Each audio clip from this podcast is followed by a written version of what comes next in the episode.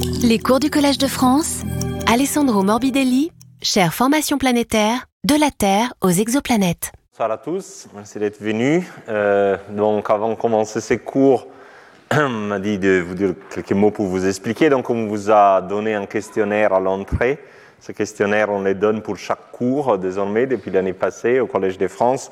C'est pour faire des statistiques sur euh, voilà, les types d'audience qu'on a. C'est très utile pour nous savoir pour chaque cours euh, quel, quel, quel, auditoire on a. Est-ce que c'est des étudiants, des curieux, des professionnels, etc. Donc vraiment merci à tous de les euh, remplir soigneusement et sincèrement et les remettre à la sortie. Euh, contrairement à ce que j'ai pensé, en fait, il n'y a pas d'appréciation sur les cours ici, c'est un peu dommage, parce que avoir un retour, c'est quand même utile.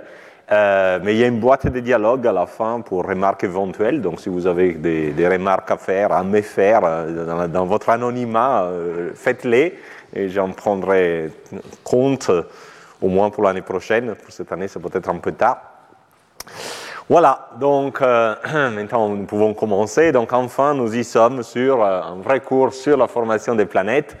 Après avoir vu les trois, les, trois fois précédentes, l'évolution des disques, l'évolution des poussières, la transformation des poussières en planétésimaux, enfin on peut adresser la vraie question, comment est-ce que se forment les planètes?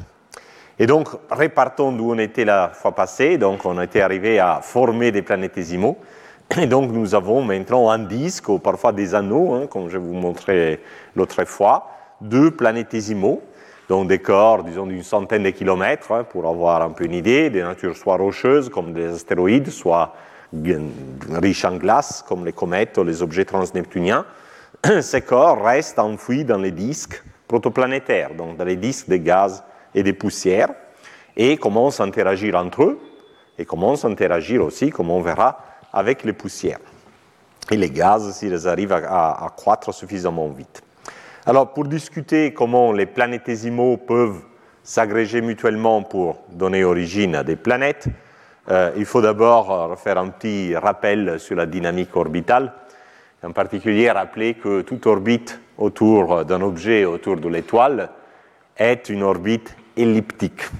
N'est-ce pas? Donc, pour les poussières, vu que les poussières sont très couplées avec les gaz, on a considéré qu'il y a des orbites circulaires. Mais maintenant, les planétésimaux qui sont suffisamment grands et donc sont beaucoup moins frottés par les gaz, ils peuvent avoir une, orbite elliptique. Donc, l'orbite, typiquement, génériquement, a cette forme d'une ellipse. Et l'étoile n'est pas au centre de l'ellipse, mais un des deux foyers de l'ellipse. Ça, c'est très important. Et donc l'ellipse est caractérisée par un axe majeur dont on appelle la moitié le demi-grand axe, comme les mots l'indiquent. Et après, on introduit un paramètre qui s'appelle l'excentricité, qui, comme le nom l'indique, euh, suggère la distance du Soleil par rapport au centre de l'orbite, donc l'excentricité du Soleil. Et donc l'excentricité en fait les rapports de ces segments qui séparent le Soleil au centre de l'ellipse normalisé au demi-grand axe. Donc si vous tracez une orbite circulaire centrée sur le Soleil qui a les mêmes rayons égaux au demi-grand axe de l'orbite, vous avez que ces segments-là est égal à AE et ces segments-là est aussi égal à AE. Ça veut dire que quand un objet est sur une orbite elliptique, sa distance à l'étoile change et l'excursion radiale aura une ampleur qui est deux fois AE. Une autre caractéristique importante de l'orbite, pour ce qui concerne les cours d'aujourd'hui, on, on, en verra d'autres pour les derniers cours, euh, est l'inclinaison. Donc ici, l'orbite est sur un certain plan, qu'on appelle les plans orbital. Ce plan orbital peut être incliné par rapport à un plan de référence. Alors les plans de référence, en principe, sont arbitraires, donc on peut toujours mettre l'inclinaison nulle, mais en fait, il y aura un plan de référence privilégié dans les systèmes qui est le plan du disque, évidemment, qui est orthogonal au moment cinétique total du système. Et donc, quand une planète un objet dévie euh, les, plans de son trajectoire par rapport à ces plans de référence naturelle, on dira qu'une certaine inclinaison a été acquise. Donc, les planétésimaux se forment par ces instabilités gravitationnelles de amas de poussière, comme je montrais lundi passé, et donc, initialement, ils sont tous sous des orbites circulaires. Mais maintenant, ils ont une certaine taille, une certaine masse, ils vont s'influencer l'un l'autre par gravité, notamment lors des rencontres proches. Ici, par exemple, je vous montre une animation où on a deux objets de la même masse, initialement sur des orbites circulaires. Et l'animation qu'on va voir est dans un repère qui est centré sur les barycentres communs de ces deux corps et tourne autour du Soleil avec les barycentres de ces corps. Donc les barycentres ne bougent pas dans cette animation, sera là toujours au milieu, et on verra les deux corps bouger, les corps internes vers les hauts, les corps externes vers les bas à cause du cisaillement keplérien.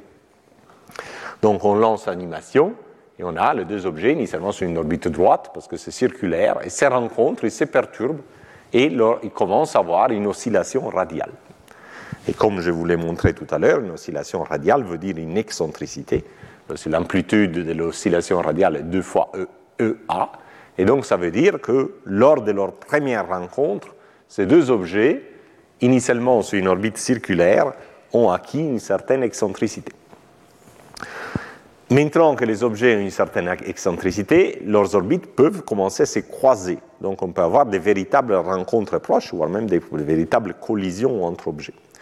Et lors des rencontres proches, les vitesses relatives sont perturbées. En fait, euh, la, vitesse des rencontres subit une rotation. Et certaines rencontres proches peuvent diminuer l'excentricité, d'autres peuvent augmenter l'excentricité. Mais en moyenne, ce qui est intéressant, l'excentricité augmente toujours. Et pour expliquer ces points, prenons un cas un peu plus simple pour le visualiser mieux. Les cas d'un corps petit qui rencontre un corps plus grand que lui est sur une orbite circulaire. Et donc notre repère, euh, encore une fois, peut être centré sur ces objets plus massifs, que donc lui ne sera pas perturbé, et qui tourne autour d'une orbite, autour du Soleil, sur une orbite circulaire. Donc cet objet-là est fixe, et on voit la vitesse du, petit corps qui arrive rencontre l'objet plus grand, et vous voyez que le vecteur vitesse est défléchi, subit une rotation, sa, magnitude ne change pas, mais, subit une rotation, et donc il est arrivé avec cette vecteur vitesse et répare avec cette vecteur vitesse. -là. Donc, c'est dans ces cas de figure, par exemple, l'objet ici arrive donc euh, moins rapide que l'objet euh, qui est sur une orbite circulaire, mais son vecteur vitesse est parallèle à la direction azimutale. Donc c'est le cas où mon petit corps est à l'aphélie d'une orbite excentrique, rencontre l'objet qui le perturbe, il y a cette rotation et il répare, supposons que la rotation soit de 90 degrés, et il répare avec une vitesse radiale. Dans ce cas-là, on peut calculer que son excentricité est en fait double. Donc initialement, il avait une excentricité E, ici, et il s'en sort après cette rotation avec une nouvelle excentricité E' que deux fois l'excentricité originelle. Et donc le gain en excentricité est égal à l'excentricité initiale. Mais corps peut arriver tout à fait avec une autre orientation dans les jeux de rencontres proches. Et par exemple, si l'objet arrive avec une orientation, avec une vitesse relative par rapport à l'objet circulaire qui est entièrement radiale, il va subir encore une rotation de 90 degrés comme dans l'autre cas, il répare par là. Dans ce cas, l'excentricité en fait diminue. Et donc la nouvelle excentricité est égale à l'ancienne excentricité divisée par 2. Donc l'échange en excentricité, cette fois une perte, est égal à moins l'excentricité sur 2. Alors lors des rencontres, en fait, il n'y a pas une direction privilégiée. Vous pouvez avoir toutes les, toutes les directions euh, possibles. Et donc après, il faut faire la moyenne euh, des changements d'excentricité sur toutes les orientations des rencontres possibles. Et donc, bon, pour simplifier, j'ai fait la moyenne entre ces deux cas-là. Donc, le changement d'excentricité moyen sera la moyenne des changements d'excentricité qu'on a dans ces deux cas.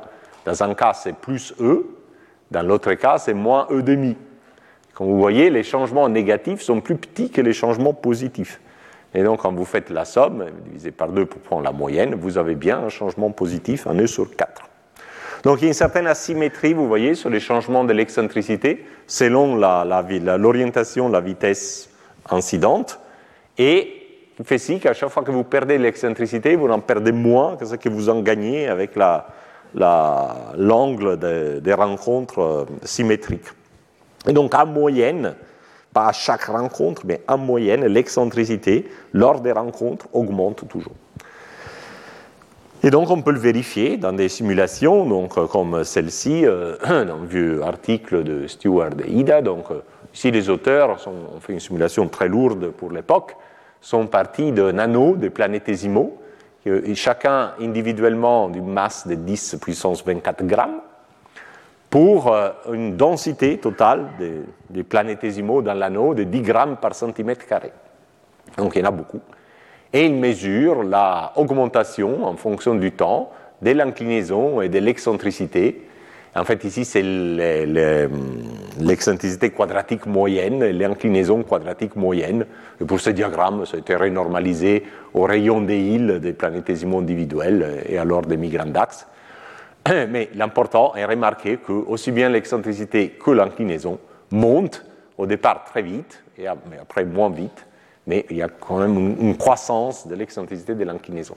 Notez aussi que l'excentricité, typiquement, est environ deux fois l'inclinaison. Et ceci est dû au fait que lors des rencontres, on tend à avoir une sorte d'équipartition de l'énergie entre différents degrés de liberté. Donc, le degré de la déviation en vitesse radiale, la, vitesse euh, azimutale et la vitesse verticale.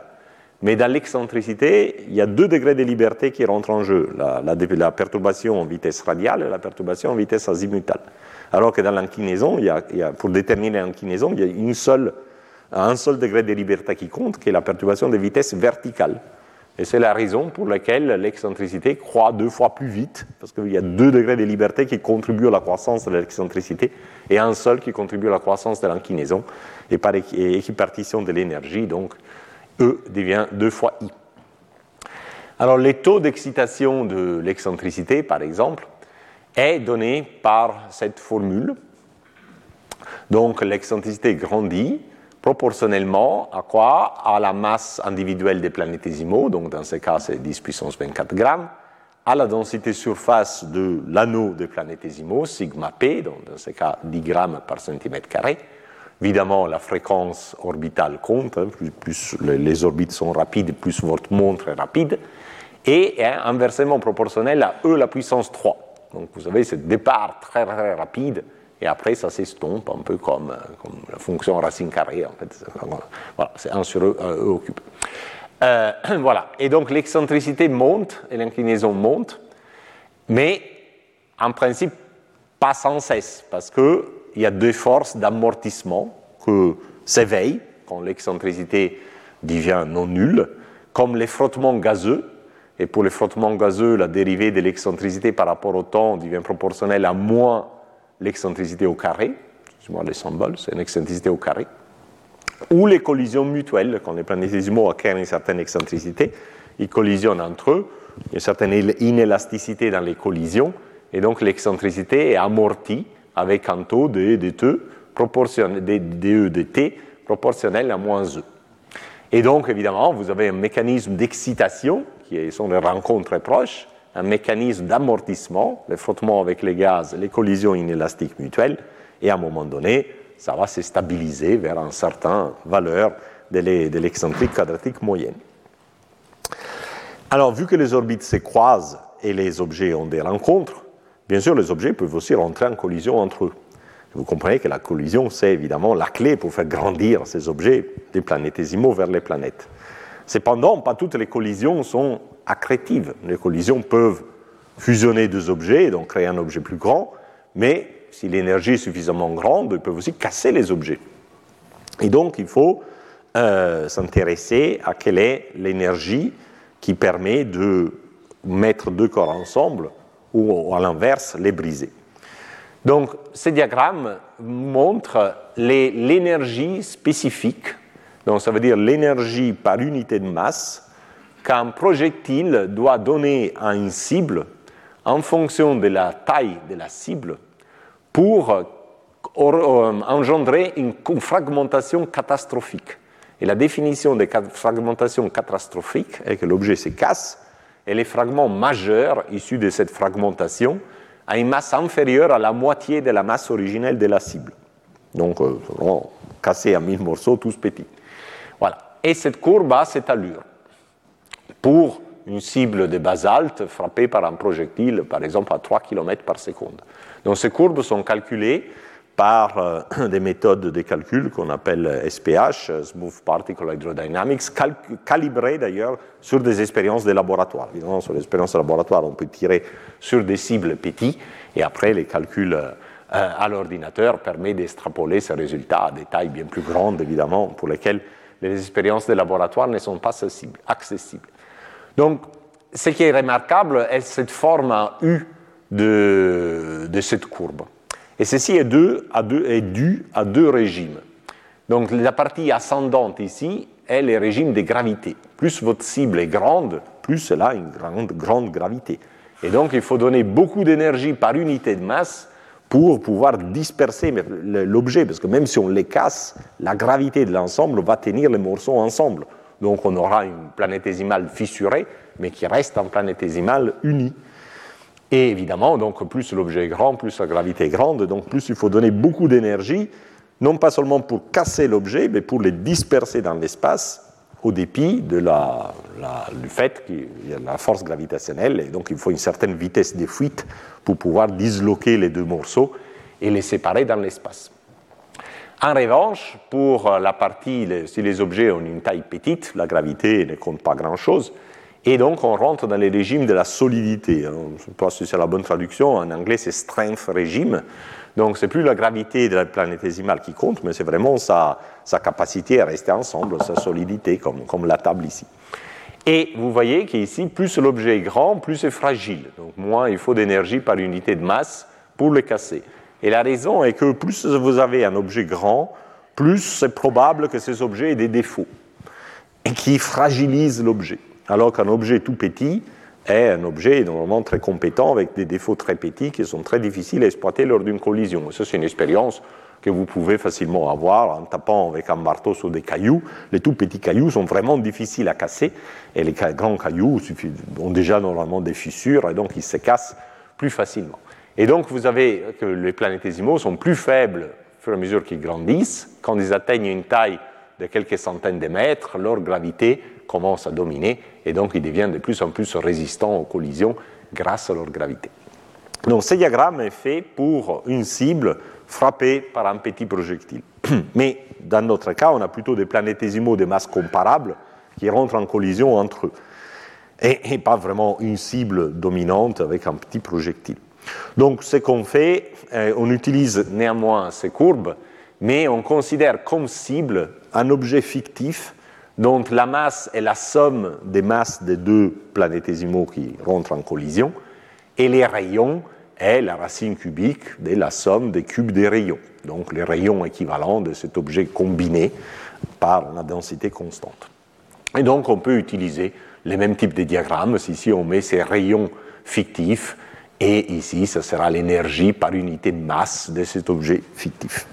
En particulier, si les deux planétésimaux sont les mêmes, on a la même masse, M1 égale à M2, on a donc que si la, collision délivre une énergie inférieure à cette courbe noire, on aura une accrétion. Pourquoi? Parce que les fragments plus grands sera plus grand que la moitié de la cible, et vu que euh, chaque objet est au départ la moitié de la cible, ben, euh, ça veut dire que j'ai rajouté de la masse à mon objet. Alors que si je suis au-dessus de cette courbe noire, j'ai une érosion, parce que les fragments qui, plus grands qui restera est moins de la moitié de la cible, et donc est moins, de, plus petit des, des objets initiels qui rentrent en collision. Donc ce diagramme nous dit quand ces collisions peuvent donner un objet plus grand au contraire, vont réduire les objets de, plus grands au plus petits. Par exemple, on peut passer d'objets planétésimaux de 100 km planétésimaux de 10 km, 1 km, 100 mètres, etc., et produire toute une queue des distributions des fragments lors des collisions énergétiques. Alors, ces courbes dépendent, ne sont pas universelles malheureusement. Ils dépendent, par exemple, de la vitesse incidente du projectile. Alors, plus la vitesse d'impact est rapide, plus il faut d'énergie par unité de masse pour casser la cible. C'est un peu contre-intuitif. Alors si on arrive avec plus grande vitesse, évidemment, on délivre plus d'énergie, ça c'est un fait. Mais l'énergie par unité de masse de la cible à délivrer augmente. Ça, c'est parce qu'il y a moins de couplage entre, entre la cible et les projectiles si les projectiles arrivent à plus, plus grande vitesse. Et après, la nature de la cible aussi importe. Ici, par exemple, c'est des calculs faits pour une cible de basalte, mais on peut prendre une cible de glace, et là aussi, on a deux types de courbes euh, selon la, vitesse d'impact, et qui sont un peu plus basses, parce qu'un objet de glace est plus fragile euh, qu'un objet, objet de, de basalte. Bon, peu importe. Euh, l'important est remarquer que selon la vitesse des collisions, les collisions peuvent être accrétives et donc donner origine encore plus grande de deux corps qui rentrent en collision ou euh, érosives et donc on fragmente les objets, on ne grandit pas du tout. Bon, maintenant il faut s'occuper, euh, s'intéresser au taux des collisions. Donc dès qu'on a des excentricités dans les orbites des planétésimaux, dans les repères qui tournent avec autour du Soleil avec euh, une, orbite, une orbite circulaire, les planétésimaux semblent avoir des vitesses relatives désordonnées, chacune due à l'excentricité de son orbite et à l'orientation de l'ellipse par rapport, euh, par rapport euh, au, point sur lequel on se centre. Et donc on peut utiliser pour calculer les taux de collision les mêmes formules qu'on utilise en mécanique statistique par exemple en théorie cinétique des gaz. Donc le nombre taux de collision serait égal à n sigma v, où n est le nombre de particules par unité de volume, euh, sigma est la section collisionnelle et v est la vitesse relative moyenne. Alors, le nombre de particules par unité de volume, évidemment, une dimension qui est l'inverse d'une longueur puissance cube. La vitesse relative moyenne est due à la vitesse keplérienne fois l'excentricité des particules, et donc aura les dimensions d'une longueur divisée par un temps. Et la section collisionnelle est la section efficace de collision, donc la proportion est à la dimension d'une longueur au carré. Donc si vous faites les produits, l'analyse dimensionnelle, toujours utile pour vérifier si les formules sont justes, vous trouverez bien que ce taux de collision, en multipliant n, v et sigma, a bien les, dimensions de 1 sur les temps. Donc taux de collision, nombre de collisions par unité de temps. Donc on a défini les nombres de particules par unité de volume et leur vitesse moyenne. Maintenant, il faut s'intéresser à qu'est-ce que c'est la section collisionnelle. Alors, la section collisionnelle est pi fois les paramètres d'impact au carré. Mais c'est quoi les paramètres d'impact Donc, si vous aviez une cible, un projectile qui euh, avance vers la cible sur une trajectoire rectiligne, c'est clair, que c'est les paramètres d'impact, ben, c'est simplement le paramètre d'impact géométrique, c'est la somme des deux rayons. Si cet objet passe plus loin, la somme des deux rayons, il se rate, il ne rentre pas en collision. Si l'objet passe, le centre du projectile passe du centre de la cible à une distance inférieure à la somme des rayons, évidemment, il y a une collision. Mais ces objets, maintenant, sont macroscopiques, ont une certaine gravité. Et la gravité permet de défléchir les orbites. Donc, en réalité, le projectile n'arrivera pas sur une trajectoire rectiligne, mais arrivera sur un arc d'hyperbole, parce qu'il sera attiré gravitationnellement par l'autre objet. Et donc, les, les, paramètres d'impact résultent augmentés d'une quantité qu'on appelle, qui est la racine carrée de Fg, FG, on l'appelle les facteurs de focalisation gravitationnelle, c'est le facteur qui augmente la section collisionnelle, et donc les paramètres d'impact augmentent comme la racine carrée de ces facteurs de focalisation gravitationnelle. Et ces facteurs de focalisation gravitationnelle s'écrivent comme ça, donc c'est 1 plus ces rapports. Et ces rapports est les rapports de vitesse au carré, la vitesse d'échappement de la surface du corps cible, divisé par la vitesse relative avec laquelle les projectiles approchent la cible au carré. Et la vitesse d'échappement d'un corps, je vous rappelle, de, la racine carrée de 2 gm sur r, où g est la constante de gravité, m est la masse du corps, r est son rayon. Et donc, vu que les rayons est la racine cubique de la masse, euh, la vitesse d'échappement d'un corps est proportionnelle à la racine cubique de sa masse la masse à la puissance 2 tiers sur racine, ça vous donne la masse à la puissance entière. Très bien, donc maintenant, si on veut calculer les taux de croissance d'un objet, euh, donc celui-ci sera proportionnel à, évidemment, à n et la vitesse, qui sont données dans les systèmes, et à sa hum, section efficace des collisions, qui est égale au rayon au carré de l'objet, fois les facteurs de focalisation gravitationnelle. Et les rayons au carré est proportionnel à la masse du corps, à la puissance 2 tiers, parce que les rayons est proportionnel à la masse, à la puissance entière. Les facteurs de focalisation gravitationnelle, si la vitesse d'échappement du corps est beaucoup plus grande que la vitesse relative, ben on peut faire tomber les 1. Hein, là, c'était 1 plus Vs au carré sur la vitesse relative au carré. Si ça, c'est un grand chiffre, les 1 ne compte plus rien, on peut les laisser tomber. Donc, on peut approximer les facteurs de focalisation gravitationnelle par ces rapports au carré. Et en se rappelant que la vitesse de fuite d'un corps est proportionnelle à la masse à la puissance entière, donc au carré, qui multiplie les m à la puissance 2 tiers, on tombe sur le résultat que le taux de croissance en masse de l'objet est proportionnel à sa masse à la puissance 4 tiers divisé par la vitesse relative entre planétésimaux au carré. Et cette formule, évidemment, donne une croissance accélérée. Si vous intégrez cette équation, vu que la, dérivée de m est une puissance de m plus grand que 1, vous donne une croissance accélérée. Donc on appelle en anglais la runaway growth. une autre manière de le voir si vous divisez par la masse, donc vous avez les taux de croissance relative de la masse, et celle-ci est une fonction positive de la masse. Donc ça veut dire que plus vous êtes massif, plus vite vous grandissez, plus que vos petits copains qui sont plus petits en masse. C'est la version naturelle du capitalisme. Quand vous avez de l'argent en trop, vous le mettez à la banque, vous gagnez de l'intérêt, vous devenez encore plus riche. Si vous avez moins d'argent, vous l'investissez moins et vous devenez moins riche, donc comme ça se font les écarts dans la société. C'est la même chose en termes de masse parmi les planétésimaux. On peut voir cette action dans les simulations, l'ordinateur. Encore, travail historique des Kokubo Ida au Japon dans les années 2000.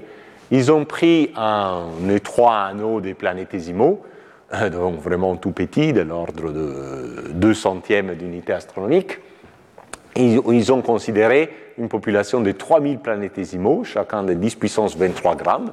Donc là, vous avez chacun de, ces planétésimaux, il devrait y avoir 3000 points. Et là, vous avez différents panneaux selon les temps de la simulation, la condition initiale, 0, 50 000 ans après, 100 000 ans après, 200 000 ans après. Et ces diagrammes vous montrent euh, donc la distribution des planétésimaux en fonction du demi-grand axe et de l'excentricité. Donc la première chose à remarquer, et qu'en fonction du temps, l'excentricité augmente. Vous voyez ici, toutes les excentricités sont petites, inférieures à 0.01, la plupart même inférieures à 0.05. Ici, à la fin, les excentricités sont beaucoup plus grandes. Donc, cette excitation des excentricités dont j'ai parlé tout à l'heure. Et, mais aussi, vous pouvez voir qu'initialement, tous les corps ont la même taille, et après, il commence à y avoir quelques corps un peu plus grands que les autres, et à la fin, il y a vraiment un corps qui domine tous les autres en taille. Ici, la, la taille des, points est proportionnelle au vrai rayon des objets, donc la racine cubique de la masse. Parce qu'en fait, on est parti des 3000 planétésimaux tous pareils, de 10 puissance 23 grammes, et 200 000 ans après, il n'y a plus que 1322 planétésimaux qui sont vivants, et il y a déjà une protoplanète ou un embryon planétaire qui a une masse de 2 10 puissance 25 grammes qui se dégage de l'ensemble. Et qui donc lui a grandi beaucoup plus vite hein, que tous les autres parce que euh, cet, avantage d'être un peu plus massif au départ. Donc ici d'ailleurs on peut voir les taux de croissance, donc en fonction du temps, ces diagrammes montrent la, masse moyenne des planétésimaux qui, démarre, qui grandit très très peu sur 200 000 ans, au maximum d'un facteur 2 en moyenne. Et ici vous avez un planétésimal qui très vite s'est collé à notre planétésimal, donc il avait une masse double et sa croissance à lui. Et vu cette, dépendance en m à la puissance 4 tiers, vous voyez que cet objet grandit beaucoup plus, et il arrive à la fin avec une masse qui est 200 fois, qui est 100 fois la masse moyenne des planétésimaux. On est parti avec un planétésimal qui était deux fois la masse moyenne des planétésimaux, et ce planétésimal se retrouve avec à la fin 100 fois la masse moyenne des planétésimaux. Donc il y a tout à fait une divergence entre les corps majeurs et l'ensemble des petits corps qui donnent origine à ces corps majeurs. C'est une, autre représentation de ce qu'on vient de voir, c'est la distribution des masses des objets. Donc ici, c'est une distribution cumulée, les nombres d'objets plus grands qu'une certaine masse. Donc ici, vous avez les planétésimaux après 50 000 ans, après 100 000 ans, après 200 000 ans. Donc il y a un peu une croissance, une croissance aussi des planétésimaux. Initialement, ils étaient tous de cette taille-là. Il y en a qui ont grandi d'un ordre de grandeur, d'un facteur 20 ou 30. Mais le corps principal, lui, s'est carrément détaché et il a grandi d'une quantité, facteur 200. Donc on a l'émergence d'une protoplanète à partir de chaque petit anneau des planétésimaux par cette croissance exponentielle qu'on appelle runaway growth en anglais. D'autre côté, une fois que ce planétésimal protoplanète commence à, être produit, il euh, euh, dérange tous les autres planétésimaux à côté et par force de gravité, il excite beaucoup les vitesses, les excentricités des autres petits corps et donc leur vitesse relative. Alors, à quel taux les planétésimaux vont être excités en excentricité par la protoplanète en formation. Mais On peut reprendre la formule que je vous avais donnée au départ, donc où la croissance en excentricité d'un ensemble des planétésimaux était due à cette formule où euh, l'excentricité était l'excentricité des planétésimaux, oméga est la fréquence orbitale, ça dépend d'où on est dans, les, dans, les, disques, et la MP était la masse individuelle des planétésimaux, et sigma P était la densité de l'anneau des planétésimaux. Ici, maintenant, la perturbation principale ne vient pas de l'ensemble des planétésimaux sur eux-mêmes, mais vient de la, perturbation de ces corps majeurs, de cette protoplanète qui est en train de se former.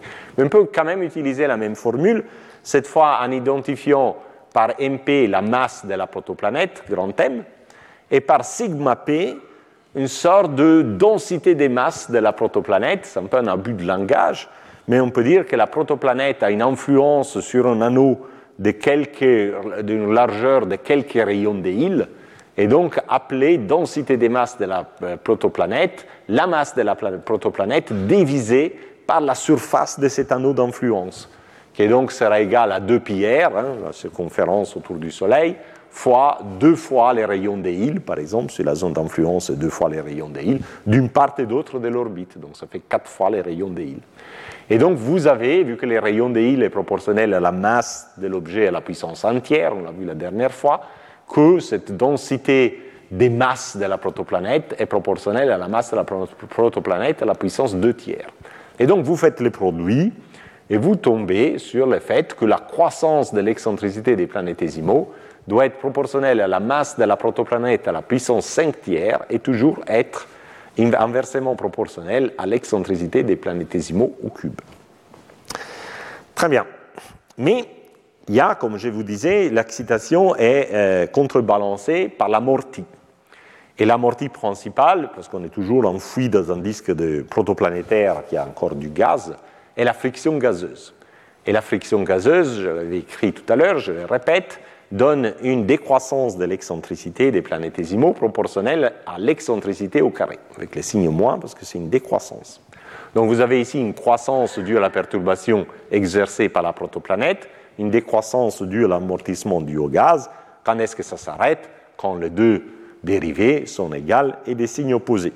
Donc vous faites l'équivalence et donc, ça vous donne une excentricité 3 euh, ici qui monte au numérateur, ça donne une excentricité puissance 5. Et donc, une excentricité puissance 5 proportionnelle à la masse à la puissance 5 tiers. Ça veut dire que l'excentricité d'équilibre sera proportionnelle à la masse de la planète, à la, la protoplanète, à la puissance entière. Donc, ça sera l'excentricité d'équilibre. Et donc, les vitesses relatives avec lesquels les planétésimaux rencontrent la protoplanète sont égales à cette excentricité d'équilibre fois la vitesse keplérienne et donc sont proportionnelles à la masse de la protoplanète à la puissance entière. Mais la vitesse de fuite de la protoplanète est aussi proportionnelle à la masse de la planète à la puissance entière. Donc ça veut dire que ces fameux rapports de focalisation gravitationnelle, qui est le rapport au carré entre cette quantité et cette quantité, deviennent d'ordre 1, parce que la dépendance sur la masse de la protoplanète est la même et donc ils vont s'annuler. Donc on rentre, un moment, quand, la, dynamique des planétésimaux commence à être dictée par les effets de, la protoplanète naissante et non plus par les effets mutuels des planétésimaux entre eux, on rentre dans un nouveau régime qu'on appelle la croissance oligarchique. Alors on reprend notre formule du taux de croissance, donc le taux de croissance des protoplanètes c'est égal à leur rayon au carré fois les facteurs de focalisation gravitationnelle. Les rayons au carré proportionnels à la masse à la puissance 2 tiers. Oui, mais cette fois, les, facteurs de focalisation gravitationnelle est d'ordre unitaire. ne dépendent plus de la masse de la protoplanète, parce qu'on a vu que la vitesse de fuite et la vitesse relative ont la même fonction, la même dépendance euh, analytique, de, la même puissance de la masse de la protoplanète. Et donc le facteur gravitationnel, cette fois, est d'ordre unitaire. Donc ça veut dire que la croissance d'une planète est proportionnelle à la masse à la puissance 2 tiers.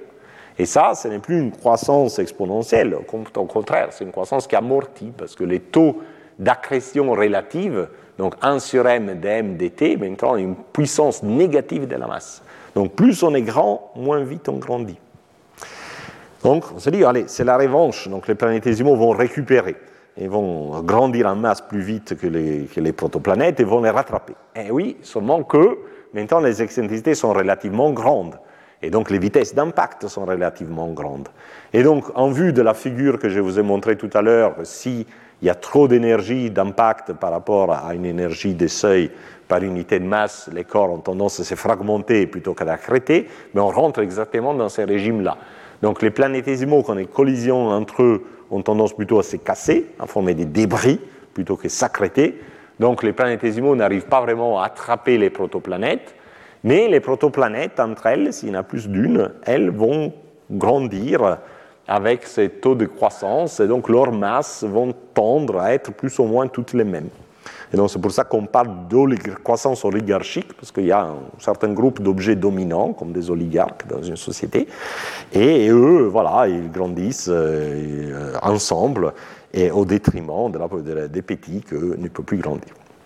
Euh, on peut euh, le voir sur une simulation. Donc, c'est une simulation toujours tirée du même article précédent, donc ce même type de représentation. Mais tout à l'heure, je vous ai montré seulement ce qui se passait dans un tout petit anneau qui correspondait à, cette région-là. Donc, maintenant, on prend une région plus grande. Et donc, chaque petite région va donner origine, en 100 000 ans, à un corps principal, par cette croissance exponentielle. Et ensuite, euh, vu que ces corps excitent beaucoup la population des petits corps, ces corps-là rentrent dans un régime de croissance oligarchique. Et donc, vous voyez que eux, entre eux, ils grandissent en masse de façon, en taille, de façon assez comparable. Il n'y en a pas un d'eux qui devient beaucoup plus grand que les autres. Ces lignes horizontales qui sont tracées ici sont larges cinq fois les rayons des îles, représentent un peu la zone euh, d'influence de chaque objet. Donc pour qu'il soit stable, ces oligarches doivent être séparés plus que 5 rayons de île. Quand c'est moins de 5 rayons de île, ben, voilà, ils ne sont pas stables, ils peuvent rentrer en collision entre eux. Évidemment, au fur et à mesure qu'ils grandissent, ben, les rayons de île grandissent aussi. Donc si au départ, ils ont une configuration plus ou moins stable, en grandissant, cette configuration n'est plus stable. Et donc, de temps en temps, il y a des oligarques qui rentrent en collision entre eux et donne origine à ce qu'on appelle un impact géant, donc un impact de deux protoplanètes qui forment une protoplanète plus grande, et donc leur nombre diminue. Si par exemple vous en aviez 7, là à la fin vous en aviez 5. Et, ce processus peut continuer euh, pendant la vie du gaz, du disque de gaz, mais aussi une fois que le gaz est parti, il peut continuer. Et on pense que par exemple les planètes telluriques continuent à se former par, ces processus sur des dizaines de millions d'années, donc bien au-delà de la vie du disque, qui est seulement, elle, de quelques millions d'années. Et à droite, vous avez la, population au même temps, entre 100 000 et 500 000 ans, représentée encore une fois comme une distribution cumulée des masses. Donc vous avez là la population des planétésimaux qui, comme vous voyez, elle n'augmente plus parce que les collisions ne sont pas accrétionnelles. Et là, vous avez les oligarches, et les oligarches grossissent en fonction du temps pour devenir de plus en plus grandes, au moins certains d'entre eux. Donc on a la formation de ces séries de protoplanètes. Quand est-ce que ce processus peut s'arrêter?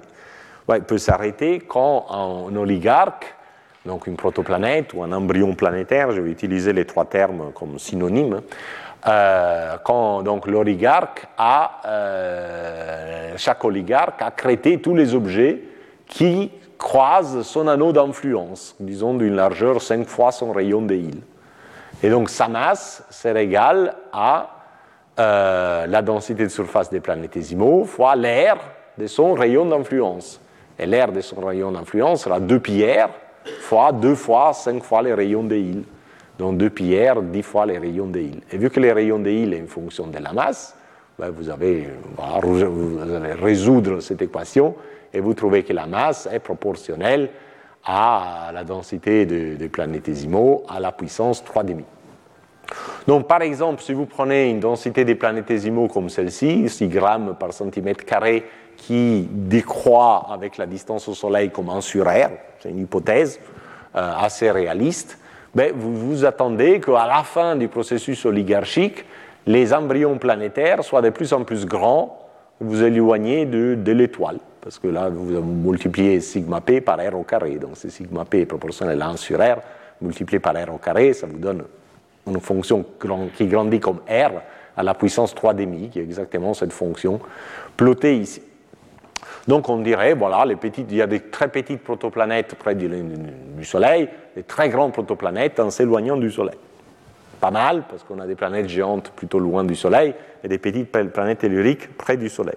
Mais en fait, ceci euh, ne tient pas compte euh, un, fait très important, qu'il faut du temps pour grandir. Il y a toujours ce facteur oméga qui, est, qui, qui régit les équations de croissance. Donc ça serait la, fin de la croissance oligarchique si on a suffisamment de temps pour que chaque objet puisse accréter tous les petits objets dans son anneau d'influence. Mais en réalité, il faut beaucoup plus de temps pour cela, pour accréter tous les objets dans leur anneau d'influence, que pour ceci. Donc, un temps donné, la distribution ne sera pas celle-là du tout, et on n'a pas un temps infini, parce que ben, les disques protoplanétaires vont durer seulement une certaine quantité de temps. Donc, ceci est le résultat d'une simulation numérique beaucoup plus récente, qui prend en compte tout ça. Donc ça me montre trois étapes de la croissance planétaire, de la croissance oligarchique, à 1 million d'années, 2 millions d'années, 10 millions d'années.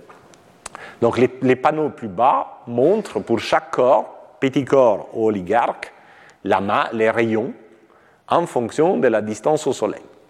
Et vous avez ici coloré en, mauve les planétésimaux et en noir, c'est les oligarches qui, qui grandissent. Et vous voyez qu'au départ, après un million d'années, seulement les oligarques du, disque interne, près de l'unité astronomique, ont grandi et ont atteint une masse, un rayon qui correspond presque à la masse de Mars. Il faut plus de temps pour commencer à voir des oligarques apparaître un peu plus loin. Et on n'est qu'à deux unités astronomiques ici. Et donc, à un temps donné, et ça c'est la disparition du disque de gaz, donc un peu c'est la fin de la simulation, vous n'avez pas du tout cette fonction des, des, des, masses des oligarques qui croît très vite avec la distance à l'étoile, mais vous avez une fonction plutôt décroissante, voire plate. Et ceci est justement dû au fait que les temps d'accrétion se rallongent en s'éloignant du Soleil, et, donc la, formation des oligarques prend du temps. Donc, on euh, forme par cette croissance oligarchique pendant la vie du disque de gaz certainement des protoplanètes, mais comme vous voyez, ces protoplanètes ont des masses comparables, des tailles comparables à la taille de Mars. C'est des petits objets et n'ont pas du tout l'allure de la Terre, ni des noyaux de planètes géantes que eux, pour euh, être devenus après planètes géantes avec des grandes enveloppes de gaz, devaient avoir des masses de plusieurs masses terrestres, comme on le verra plus tôt vers la fin de ces cours. Et donc la question se pose, bon, pour les planètes telluriques, on peut imaginer que sur des temps plus longs, en faisant collisionner des embryons des masses martiennes, on puisse former la Terre et Vénus. D'ailleurs, c'est un peu comme ça qu'on pense que les planètes telluriques se forment. Mais à, à l'endroit de Jupiter et Saturne, pour former Jupiter et Saturne, il faut accréter les gaz.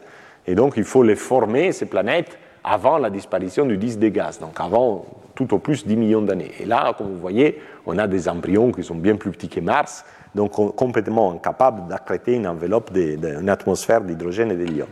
Donc la question se pose, comment est-ce qu'on peut former une planète géante plus loin si l'accrétion des, des, embryons, des protoplanètes à partir d'un disque de planétésimaux est si lente quand on s'éloigne du Soleil? Alors une réponse pourrait être, ben, ça dépend de la masse qu'on a à disposition. Si on a un anneau de planétésimaux supermassif, ben, ça donnera une superplanète. Oui, mais, oui, mais il y a un obstacle que quand une planète devient suffisamment grande, donc déjà on a vu quand une planète grandit, elle a tendance à exciter les excentricités des planétésimaux, et quand une planète devient vraiment grande, elle a aussi tendance à les éjecter, les planétésimaux, hors du système solaire. Et donc du coup, on ne peut pas les accréter parce qu'elle les éjecte. Donc les planètes deviennent des gaspilleuses, et au lieu d'accréter tout, ce qu'ils ont à disposition pour, pour, grandir, en fait, ils en jettent la plus grande partie en dehors du système solaire. Et ceci est d'autant plus vrai que la planète est loin de l'étoile, encore une fois. Et je vais vous expliquer pourquoi. En principe, c'est contre-intuitif, parce qu'on a vu que les taux d'excitation de l'excentricité est donné par cette formule, c'est juste divisé par oméga, avant oméga était là, mais donc ne dépendent pas de la distance de la planète à l'étoile. La distance à la planète à l'étoile rentre seulement dans l'unité de temps, parce que la période orbitale est, est, la montre de tout ce qui se passe à un endroit donné, l'unité de temps de ce qui se passe à un endroit donné. Et on peut comprendre, parce qu'on peut toujours choisir les unités de mesure de façon que la planète soit à une distance unitaire du Soleil. Disons, on ne doit pas forcément utiliser l'unité astronomique, donc on peut toujours renormaliser l'unité des distances à la distance étoile-protoplanète. Bon. Mais ce qu'on ne peut pas renormaliser, c'est la taille physique de la planète. La taille physique de la planète est donnée, en kilomètres, et donc elle ne peut pas être renormalisée. Donc, euh, une planète loin de l'étoile est beaucoup plus petite par rapport à son rayon des parce que le rayon des augmente avec la distance à l'étoile, mais la planète a une taille donnée. Et, euh, donc, par conséquent, euh, Et donc, par conséquent, les collisions se font moins fréquentes si une planète est plus loin du Soleil par rapport à la même planète plus près du Soleil. Et les déflexions aussi changent, parce que quand vous avez un petit corps qui rencontre une planète, donc celui-ci va, la, vitesse va, tourner, comme j'ai montré au, début, et l'angle de, rotation du, du vecteur vitesse est donné par ces rapports, donc GMP sur RP la vitesse de fuite de la surface de la planète, EEVK au carré, et EVK est la vitesse de rencontre entre les petits corps et la planète au carré. Donc les rapports entre ces deux vitesses au carré vous donnent, vous donnent l'angle de déflexion et donc les changements de l'excentricité que les petits corps peuvent subir. Et bien sûr, puisque VK, donc la vitesse keplérienne, est beaucoup plus grande près de l'étoile que loin de l'étoile, ces déflexions sera plus petite près de l'étoile et loin de l'étoile. Donc pour vous illustrer tout ça, je vous ai fait une simulation où j'ai pris Jupiter, je l'ai mis là où il est, 5 unités astronomiques, et après je l'ai remis euh, fois, 10 fois plus, près du Soleil, à 0,5 unités astronomiques. C'est le même Jupiter, donc la même taille, la même vitesse de libération de sa surface, qui est 60 km par seconde. Mais quand il est à 5 unités astronomiques, son rayon physique est un millième de son rayon de Hill. Lui, il a une vitesse de fuite, de, libération de sa surface de 60 km par seconde. Et pour éjecter quelque chose, une excentricité unitaire hors du système solaire, ça suffit à 5 unités astronomiques de donner une, vitesse, de perturber la, la vitesse des objets d'une quantité de seulement 19 km par seconde à 19 km par seconde, on se libère de la gravité solaire à la distance de 5, km, 5 unités astronomiques et on part dans l'espace interstellaire. Donc ici, ce que vous voyez en différentes couleurs, c'est les évolutions d'une dizaine, d'une centaine de planétésimaux. Et donc vous voyez, ils sont excités en excentricité, créent ces deux moustaches d'une part et l'autre de la planète, et la moustache externe arrive à excentricité unitaire. Donc ça, c'est les planétésimaux qui arrivent à être éjectés du système solaire. Et d'ailleurs, dans cette simulation, sur un temps de simulation, je ne me souviens plus, mais bon, j'ai 30% des objets qui rentrent en collision avec Jupiter, mais 20% des objets sont éjectés du système solaire. Je prends les mêmes Jupiter, je les mets à 0,5 unités astronomiques, 10 fois plus près de l'étoile. C'est le même Jupiter, même vitesse de fuite, mais cette fois son rayon est seulement 1% du rayon des îles au lieu d'un millième du rayon des îles, parce que le rayon des îles est 10 fois plus petit. Et cette fois, pour éjecter un objet du système solaire, il ne faut pas lui donner une perturbation de 19 km par seconde, mais vu qu'on est beaucoup plus près du Soleil, beaucoup plus enfoui dans les puits gravitationnels solaires, il faut donner une perturbation de vitesse de 59 km par seconde, comparable à la vitesse des, libérations de la surface de la planète. Donc, la planète crée encore ses moustaches, mais vous voyez que les moustaches ne s'étendent pas jusqu'à l'excentricité unitaire, parce que pour gagner les derniers bouts, il faudrait, euh, quand on a des vitesses proches de 60 km par seconde et on est perturbé par une planète dont la vitesse de libération est 60 km par seconde, ça devient très très dur. Résultat, 70% des particules collisionnent avec la planète au lieu de 30% et aucune est éjectée. Donc plus une planète est loin, plus c'est le temps d'éjecter la matière, et donc même s'il y a beaucoup de matière à disposition, elle ne grandira pas beaucoup. Et ces concepts se résument dans euh, ce qu'on appelle le nombre de Safronov. Le nombre de Safronov est la racine carrée de ces rapports. Celui-ci est la vitesse de libération de la surface de la planète qui perturbe les objets au carré. Et celui-ci est l'inverse de la vitesse de libération du Soleil à partir de l'orbite sur laquelle on se trouve. Donc, quand θ est plus grand que 1, on se trouve dans les conditions qu'on avait ici. Donc, les éjections, donc la vitesse de libération, 60 km par seconde, est plus grande que la vitesse qu'il faut donner pour se libérer de la gravité solaire, 19 km par seconde. Donc, ça, les les Safronov sera 60 sur 19. Et, donc l'éjection est favorisée. Si par contre θ est plus petit que 1, donc euh, on est ici on serait dans les cas θ égale à 1, donc encore plus près du Soleil, euh, ben, les collisions, sont, l'accrétion sont favorisées par rapport à l'éjection. Alors les euh, le nombre de Safronov n'est pas en valeur des seuils. On peut avoir éjection et accrétion, même s'il est plus grand ou plus petit qu'un. Mais ça montre une tendance plus grande les rapports des les nombres de Safronov, moins efficace l'accrétion, parce qu'il est plus facile d'éjecter les choses plutôt que les accréter. Et euh, vu que ben, la seule dépendance à R, la distance à l'étoile, elle est là, donc le nombre de Safronov est proportionnel à la racine carrée de R, ça veut dire que l'accrétion des planétésimaux est peu efficace loin de l'étoile, alors qu'elle est très efficace près de l'étoile. Donc c'est mauvaise, mauvaise nouvelle pour essayer de comprendre la formation des noyaux des planètes géantes. Alors vous pouvez dire, oui, mais cette éjection des planétésimaux est possible seulement si on ne tient pas compte de la friction gazeuse. Et c'est absolument vrai. S'il y a du gaz, il y a la fameuse friction gazeuse qui tend à empêcher les excentricités de devenir énormes. Mais ce qui se passe, c'est que quand vous avez un nom des planètes, des, planètes, disons par exemple ici du masse terrestre, enfoui dans un disque de planétésimaux, lui-même enfoui dans un disque de gaz, les planétésimaux ont tendance à être éjectés. Là, les frottements gazeux les empêchent d'être éjectés, recircularisent l'orbite, mais recircularisent l'orbite non pas où sont les planètes, mais à côté. Et donc, ce que vous avez, c'est l'ouverture d'une zone déplétée des planétésimaux les planétésimaux éjectés, au lieu de, partir à l'extérieur du système solaire, réatterrissent plus loin ou sont hors d'atteinte par les planètes en croissance. Et donc, par exemple, dans ce cas, euh, en 3 millions d'années, les planètes ont pu grandir d'une masse terrestre seulement 2,3-2,8 masses terrestres sans devenir des véritables planètes massives comme celles dont on pourrait avoir envie pour former des planètes géantes.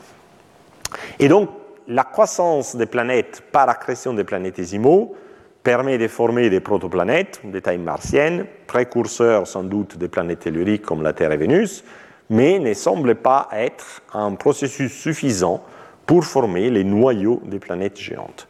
Et donc pour former les noyaux des planètes géantes, il faut inventer quelque chose d'autre, un autre processus.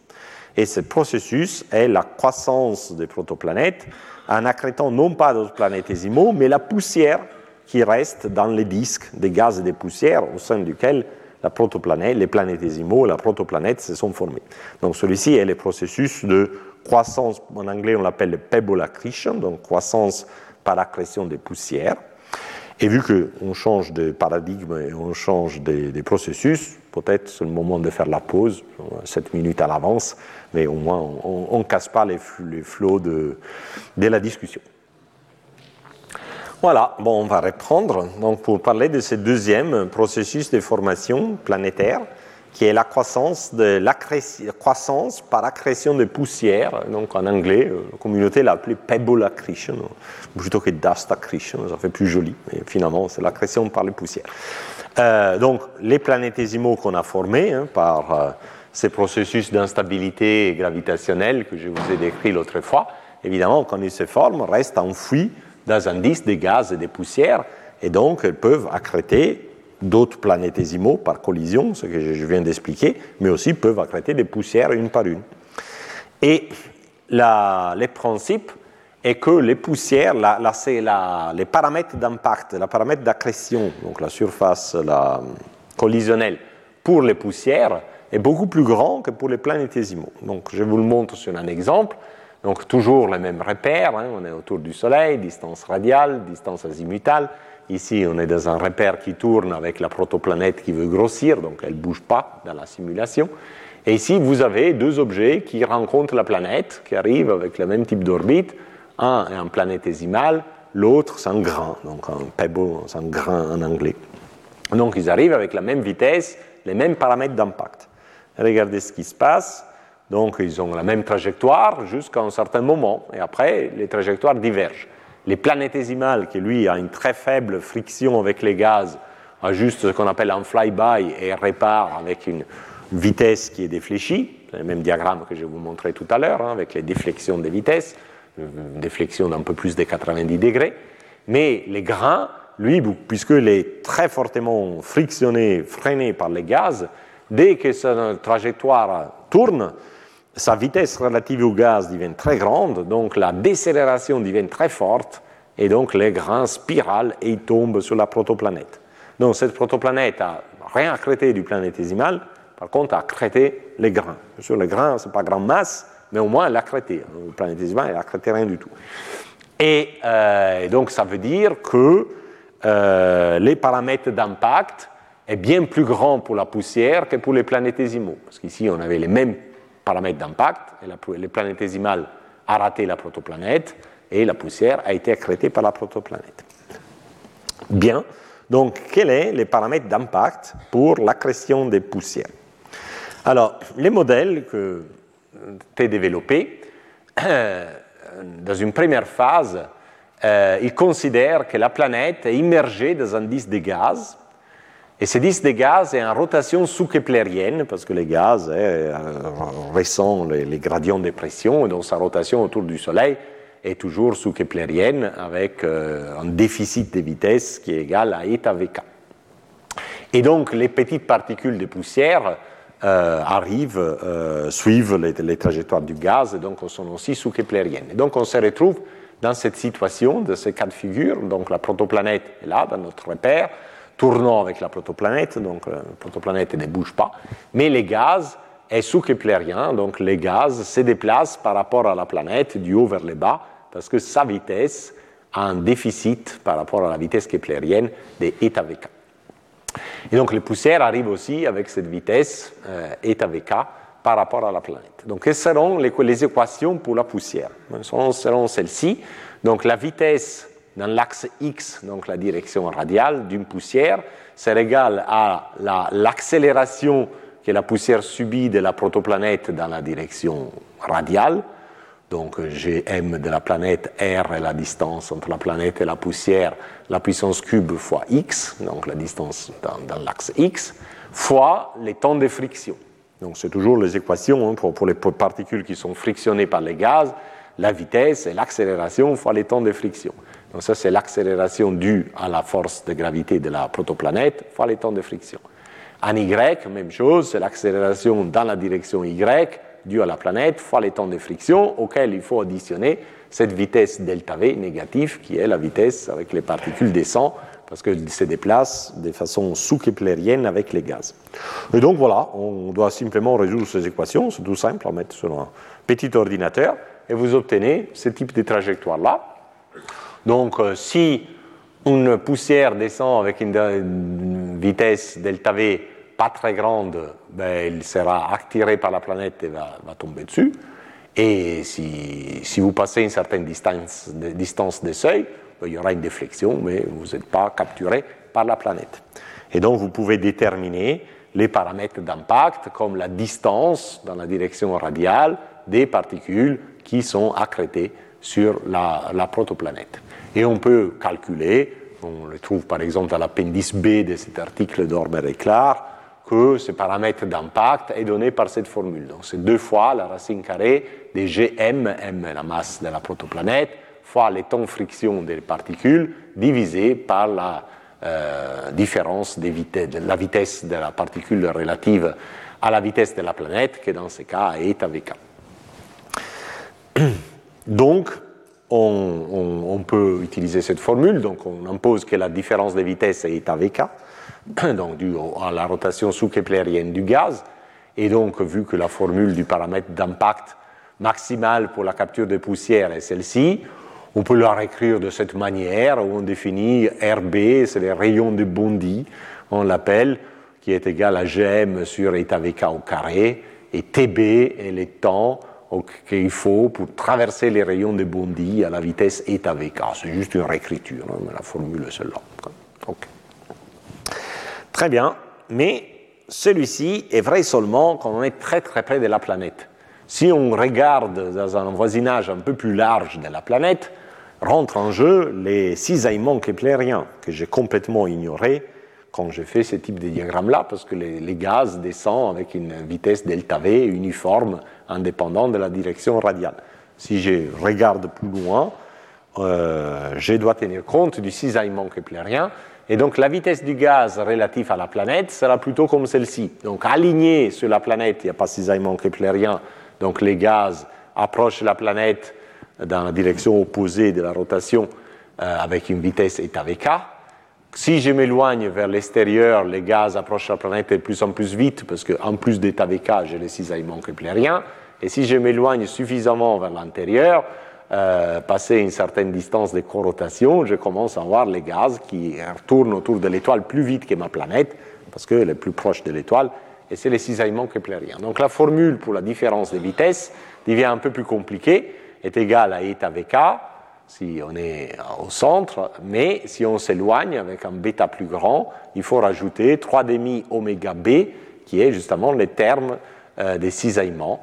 Et donc, euh, si b est positif, euh, ben, le tout serait en fait, euh, oui, voilà, parce que delta, VK, delta V est dirigé vers les bas.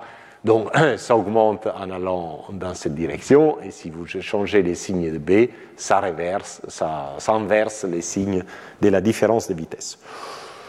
Mais pour calculer, euh, donc maintenant, si B est suffisamment grand, ces termes dominent sur l'autre, donc vous pouvez approximer la différence de vitesse par les cisaillements keplériens vous substituez dans la formule, qui est celle-là, B égale à 2 fois GMTF sur delta V, vous faites la substitution, vous faites un peu d'algèbre, et je vous assure, vous trouvez ce résultat-là. Donc, les B est égal au nombre de Stokes, cette fois, pas les temps de friction, mais le nombre de Stokes, qui est les temps de friction fois oméga, euh, à la puissance entière, fois les rayons de Hill qui est le rayon de Hill de la protoplanète qui veut grandir.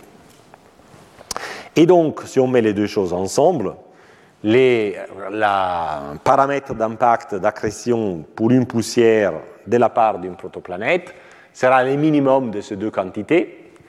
Et là, je vous ai fait un graphique. Donc, on voit par rapport à la masse de la planète euh, les paramètres d'impact d'accrétion selon la valeur du nombre de Stokes et vu que là, ça dépend des TF, donc le temps de friction et pas du nombre de Stokes, ces diagrammes, pour être faits, doivent supposer où est-ce qu'on est, parce qu'il faut un oméga, donc la, fréquence de rotation autour du Soleil. Donc je l'ai fait à, une unité astronomique. Et ici, c'est les rayons de la planète pour une densité terrestre. Donc vous voyez que voilà, la planète peut accréter des grains qui passent plus loin que son rayon, et son paramètre d'impact pour l'accrétion grandit si le, nombre de Stokes grandit, donc si la poussière est, moins couplée avec les gaz. Et donc, par exemple, pour euh, un nombre de Stokes de 10-4, euh, la, la, planète peut accréter les poussières qui passent jusqu'à 10 rayons orbitaux, à peu près. Et si vous avez un nombre de Stokes de 10-2, jusqu'à 100 rayons orbitaux. Bon, 100 rayons orbitaux, 100 rayons physiques, pardon. Et donc, voilà, les, poussières peuvent être capturées sur euh, euh, les paramètres d'impact, donc la section efficace des croissances pour les poussières peut être vraiment significative. Euh, il y a une différence, bien sûr, si cet paramètre d'impact B est petit ou grand par rapport à l'échelle d'auteur de la couche des particules dans les disques. Comme je vous ai montré la fois passée et la fois précédente, les particules ont tendance à sédimenter sur les plans médians du disque. Cette sédimentation n'est pas indéfinie parce qu'il y a un peu de turbulence qui empêche la sédimentation, mais la couche des particules peut être beaucoup plus mince que les disques de gaz. Et donc, si une planète est petite et donc sont les, les B qu'on vient de calculer petits, bon, cette section efficace d'accrétion sera enfouie dans la couche des particules. Mais si la planète est grande et donc les, paramètres d'accrétion B est grand, la, section efficace peut être plus grand que la couche de particules. Et donc, clairement, les taux d'accrétion changent. Si vous êtes dans ces cas-là, pour calculer les taux d'accrétion, vous devez avoir une approche 3D. Donc, les, taux d'accrétion, la décroissance de la planète, là je l'ai indiqué avec un point, c'est la dérivée de la masse de la planète par rapport au temps, est égale à PB carré, donc euh, la, surface de, la, section efficace, euh, qui multiplie la densité des particules sur les plans médians. Et la densité des particules sur les plans médians est sigma p, la masse sur la colonne verticale des, particules, divisée par l'auteur de, de, caractéristiques de cette couche, divisée par la racine de 2p fois delta v. Et si vous êtes par contre dans ces scénarios-là, évidemment, vous n'accrétez rien en haut et en bas parce qu'il n'y a pas de particules, et donc vous êtes plutôt dans un régime 2D, et donc les, taux d'accrétion de votre planète, donc dérivé de la masse de la planète par rapport au temps, sera cette fois égal à 2B, donc parce que vous avez un B ici et un B là, fois la densité des surfaces, parce que peu importe quelle est l'auteur de la particule, elle est près du plan médian par rapport à ces grands cercles, fois delta V et delta V, évidemment, celui que je vous ai indiqué tout à, tout à l'heure, donc la, les termes eta VK dû au fait que les gaz sont keplériens, plus les termes qui est dû au cisaillement. Alors, vous êtes en régime 3D, comme je disais, si B est beaucoup plus petit par rapport à l'auteur de la couche des particules, vous êtes en régime 2D si B est beaucoup plus grand que l'auteur de la couche des particules, et donc si vous comparez ces deux formules, et si B est beaucoup plus petit de la couche des particules, vous voyez que ce taux d'accrétion est beaucoup plus faible que ce taux d'accrétion-là. Et donc la croissance en 3D est beaucoup plus lente que la croissance en 2D. Donc la croissance des poussières commence à être vraiment intéressante et importante si, une fois que votre planète est suffisamment grande, pour, par rapport à, pour qu'il puisse s'accréter sur une sphère qui est plus grande par rapport à l'auteur de la couche de poussière. Et si vos poussières peuvent sédimenter pas mal sur les plans médians, c'est exactement la, la configuration que vous avez. Donc c'est calculs analytiques sont simples et sympathiques, mais ils négligent le fait que la planète elle-même perturbe l'écoulement du gaz.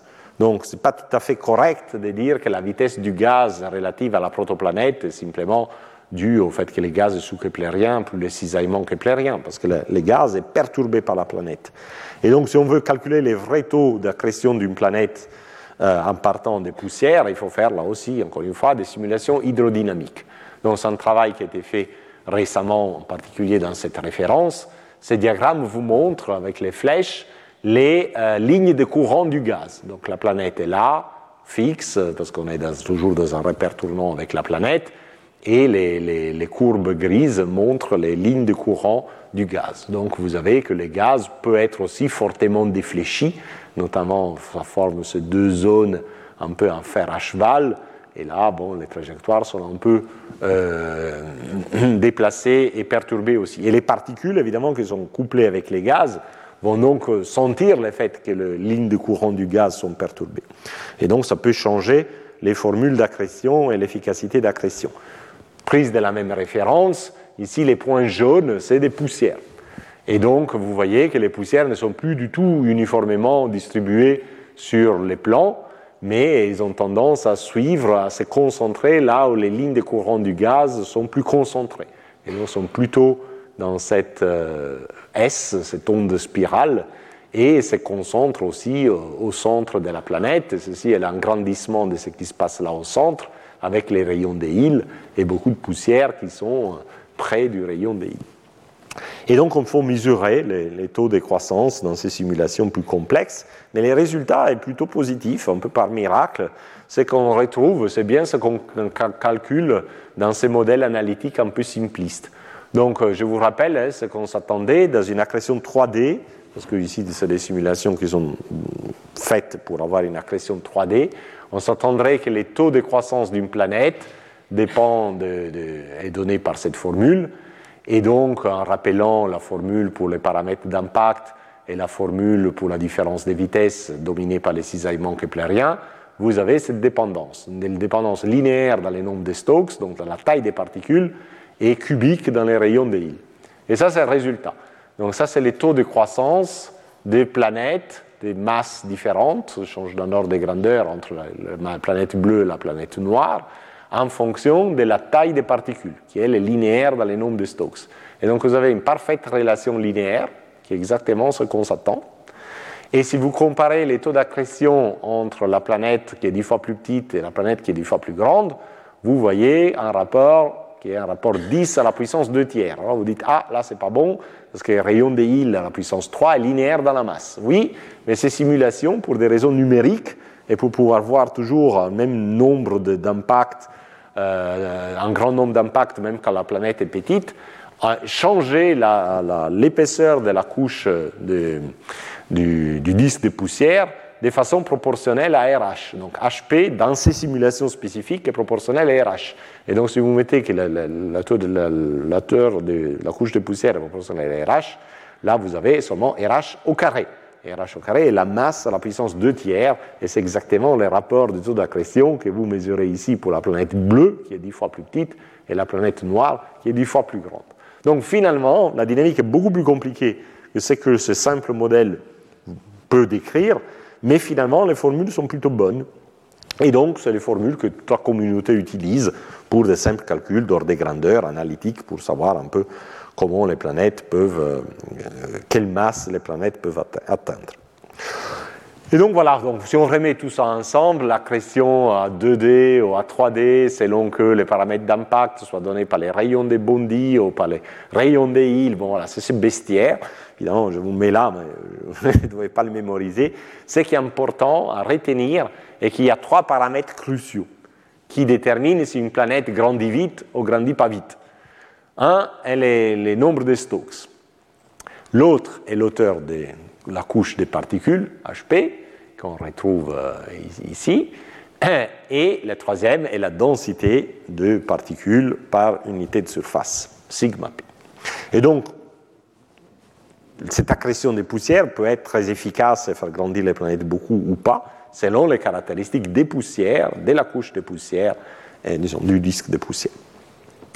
Donc on peut essayer d'estimer un peu quelles sont euh, ces valeurs euh, dans les disques, typiques dans les disques. Donc reprenons un peu ce qu'on a dit dans les cours précédentes. Donc on a dit que la taille des poussières est limitée par la fragmentation. Et cette fragmentation est due au fait qu'il y a de la turbulence dans les disques les particules se rencontrent. Et quand la, vitesse des rencontres dépasse une certaine vitesse de fragmentation, ben les particules ont tendance plutôt à rebondir et se briser et arrêtent de s'accréter.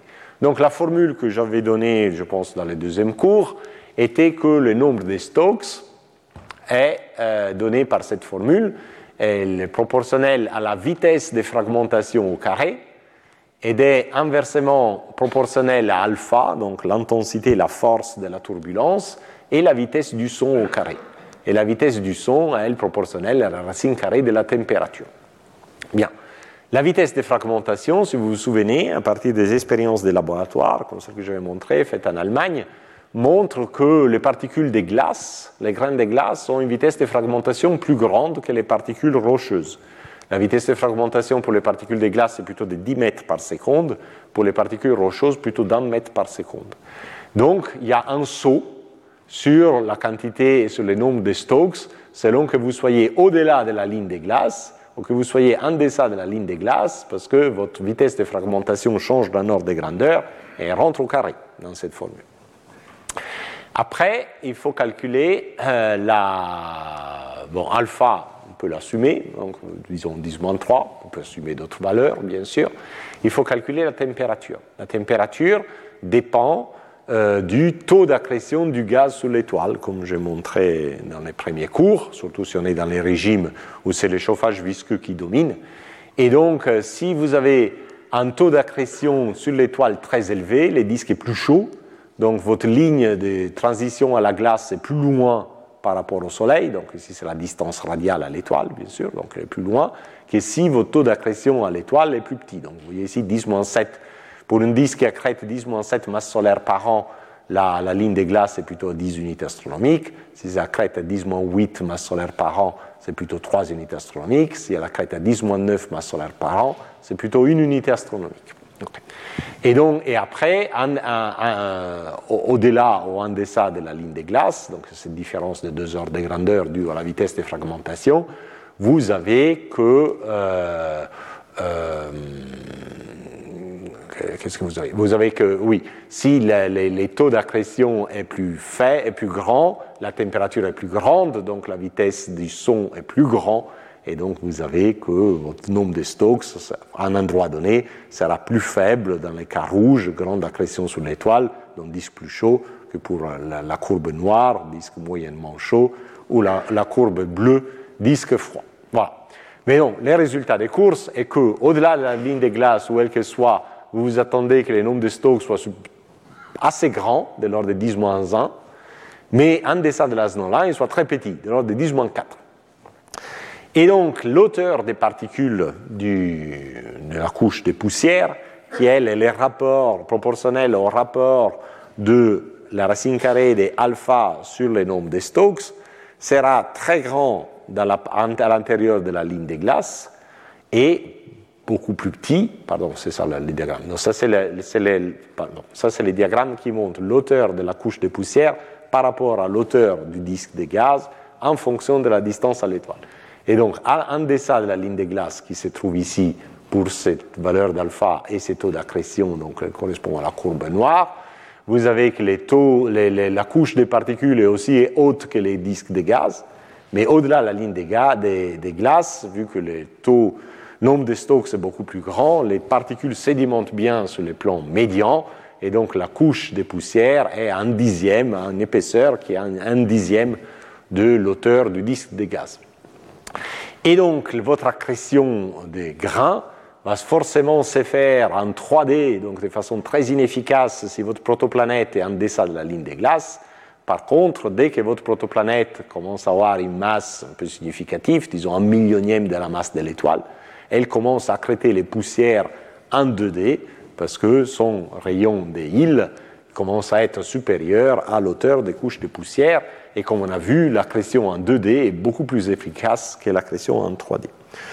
Donc, ce diagramme, en fait, vous montre que, à l'opposé de l'accrétion par planétésimaux, qui elle est très efficace près de l'étoile et très peu efficace loin de l'étoile parce que les planètes ont tendance à éjecter les planétésimaux, l'accrétion des poussières est extrêmement efficace loin de l'étoile et complètement inefficace près de l'étoile. Et ça parce que loin de l'étoile, les poussières sont beaucoup plus grandes et beaucoup plus sédimentées. Donc, on pense aujourd'hui que pour la formation des noyaux des planètes géantes, c'est plutôt l'accrétion des poussières qui domine, et pour l'accrétion des planètes telluriques, c'est plutôt l'accrétion des planétésimaux qui domine. Donc on a deux catégories de planètes qui grandissent par deux processus différents. Et ce qui n'est pas mal, parce que finalement, ces deux types de planètes sont vraiment différentes entre elles. Et en termes de composition, mais la composition révèle les masses. Donc les planètes géantes sont très massives grâce à leurs grandes couches de gaz, mais comme je disais, pour accréter ces couches de gaz, d'hydrogène et d'hélium capturées à partir du disque avant la disparition du disque, il fallait qu'il y ait des planètes d'une dizaine de masses terrestres qui se forment euh, à, cet endroit, plus ou moins, avant la disparition du disque, donc en, quelques millions d'années. Donc il faut que les systèmes soient capables de former des planètes d'une dizaine de masses terrestres loin, sur les temps dans lesquels, dans les systèmes internes, on forme des protoplanètes à peu près de la taille de Mars, comme on a vu tout à l'heure. Et donc c'est clair qu'avec les mêmes processus, on ne pourra jamais, surtout que les temps orbitaux sont beaucoup plus longs loin que près de l'étoile, et donc, ce contraste entre planète tellurique et planète géante en termes de masse et vitesse décroissante, croissance, c'est un peu s'expliquer que si il y a deux processus différents qui intéressent, qui dominent la croissance de ces deux types de planètes. Et donc, la croissance des, poussières semble être vraiment la solution pour la formation des noyaux des planètes géantes, alors que peut pratiquement rien expliquer pour la formation des planètes telluriques. Bien sûr, si on veut accréter des poussières, il faut qu'il y ait un flux continu de poussière. Parce que sinon, la planète accrète les poussières qui sont à côté et après, elle s'arrête d'accréter parce qu'il n'y en a plus. Mais les poussières dérivent dans les disques. Donc, ça, c'est un autre avantage de l'accrétion par poussière. Une fois que la planète a accrété les poussières qui passent à travers son orbite, ben, de nouvelles poussières vont arriver. Et donc, il y a un flux continu de poussières qui peut alimenter la planète. Un collègue disait, la pebble accretion, la croissance des poussières, c'est comme manger au sushi bar. Donc vous êtes là assis et, il y a toutes les assiettes qui passent et dès que vous avez faim, vous capturez une assiette et vous le mangez. Alors que dans un restaurant classique français, ben, une fois que vous avez terminé l'assiette, ben, vous pouvez payer la note et vous levez. Voilà. Et, donc c'est un autre grand avantage de l'accrétion de poussière. Mais on a vu aussi par les images que les disques à un moment donné se fragmentent en anneaux. Donc ça veut dire que les poussières sont capturées en anneaux et cette dérive radiale des poussières s'arrête. Donc, est-ce que l'accrétion de poussière s'arrête pour autant? Oui, s'arrête pour autant, et les seules poussières qu'une planète peut accréter, c'est les poussières de l'anneau dans laquelle la planète éventuelle est en train de grandir. Donc, vous êtes en fait dans un cas de figure de ce type.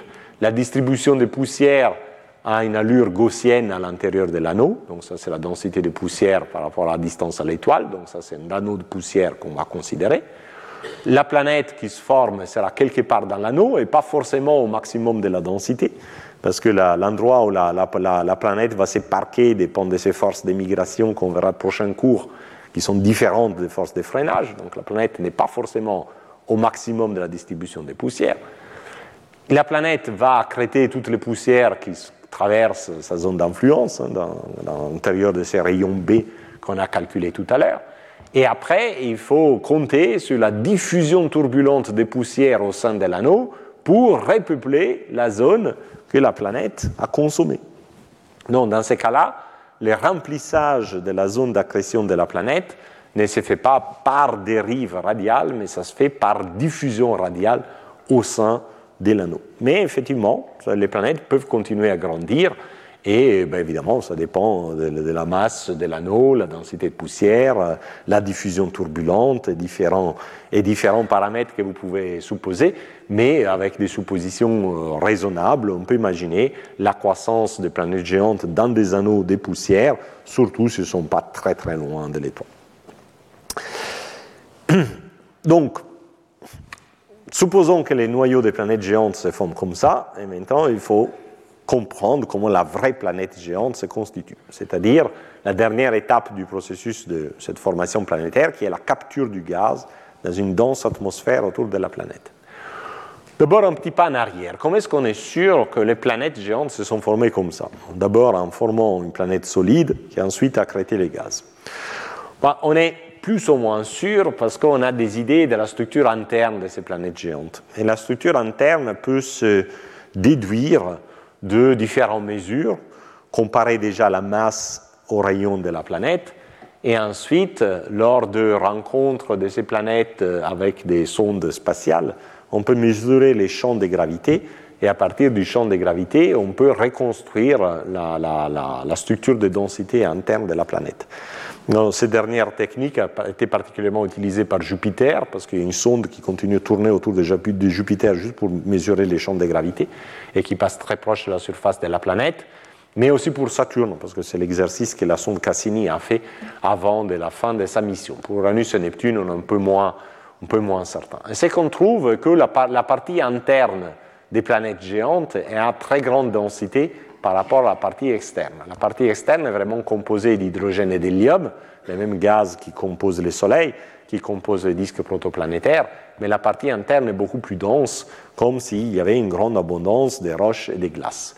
Et donc on a cette idée d'un noyau solide entouré par une couche d'hydrogène et d'hélium, ce qui donc fait penser que d'abord on a formé une planète solide qui ensuite a capturé du gaz. Alors, en heure du vrai, ces noyaux internes semblent être pas mal dilués. Et, donc, ce n'est pas, vraiment une planète euh, solide avec une atmosphère comme on pourrait l'imaginer en pensant à la Terre ou Vénus, mais d'autre côté, les conditions en profondeur de ces planètes sont particulières. La pression est gigantesque, la température est gigantesque, il y a peut-être des mouvements convectifs qui peuvent éroder les, les, noyaux et distribuer une partie des éléments solides dans la profondeur de l'atmosphère.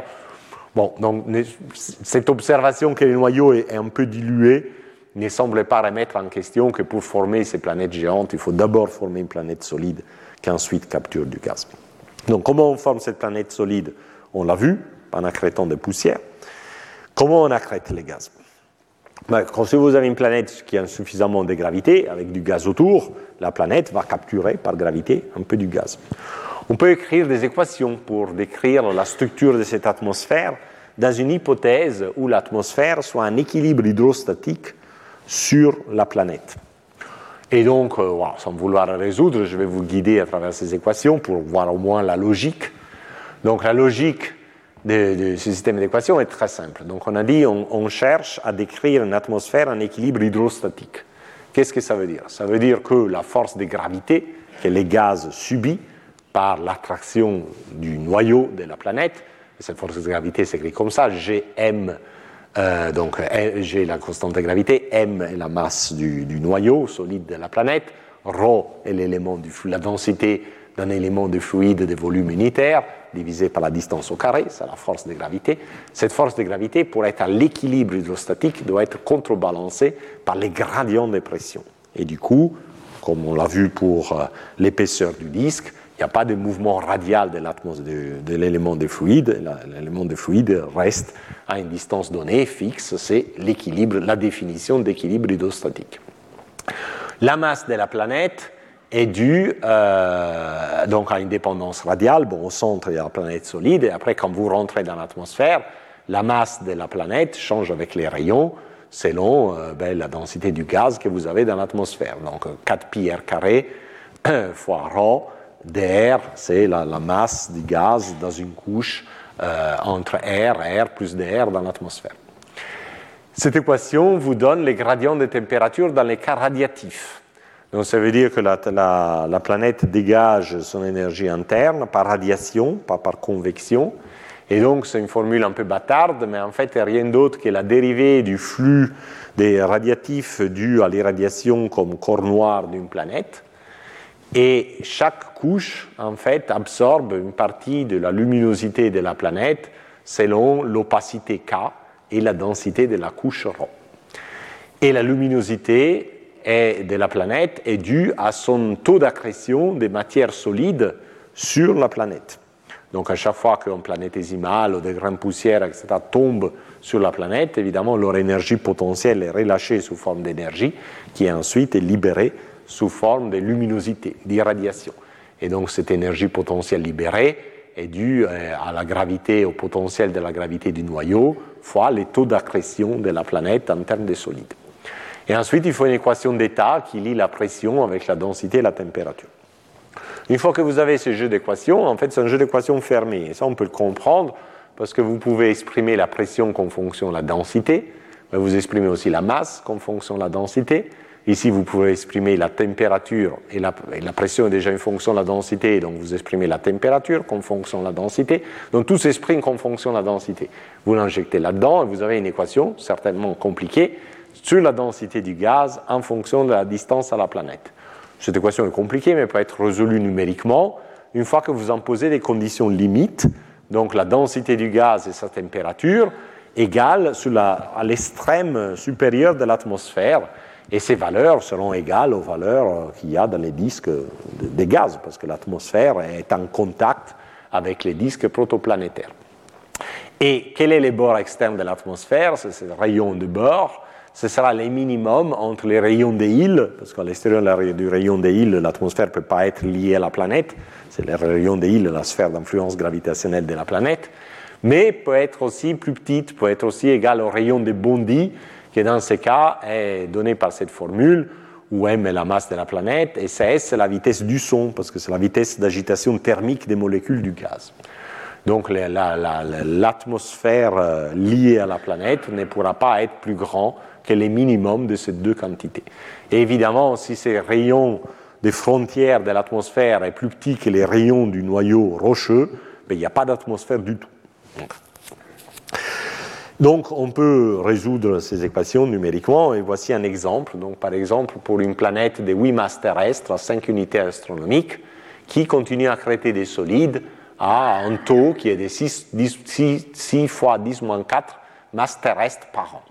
Donc on a tous les éléments pour calculer les profils de densité dans l'atmosphère en fonction de la distance du centre de la planète. Donc RC, c'est le rayon du, noyau, donc l'atmosphère commence d'ici.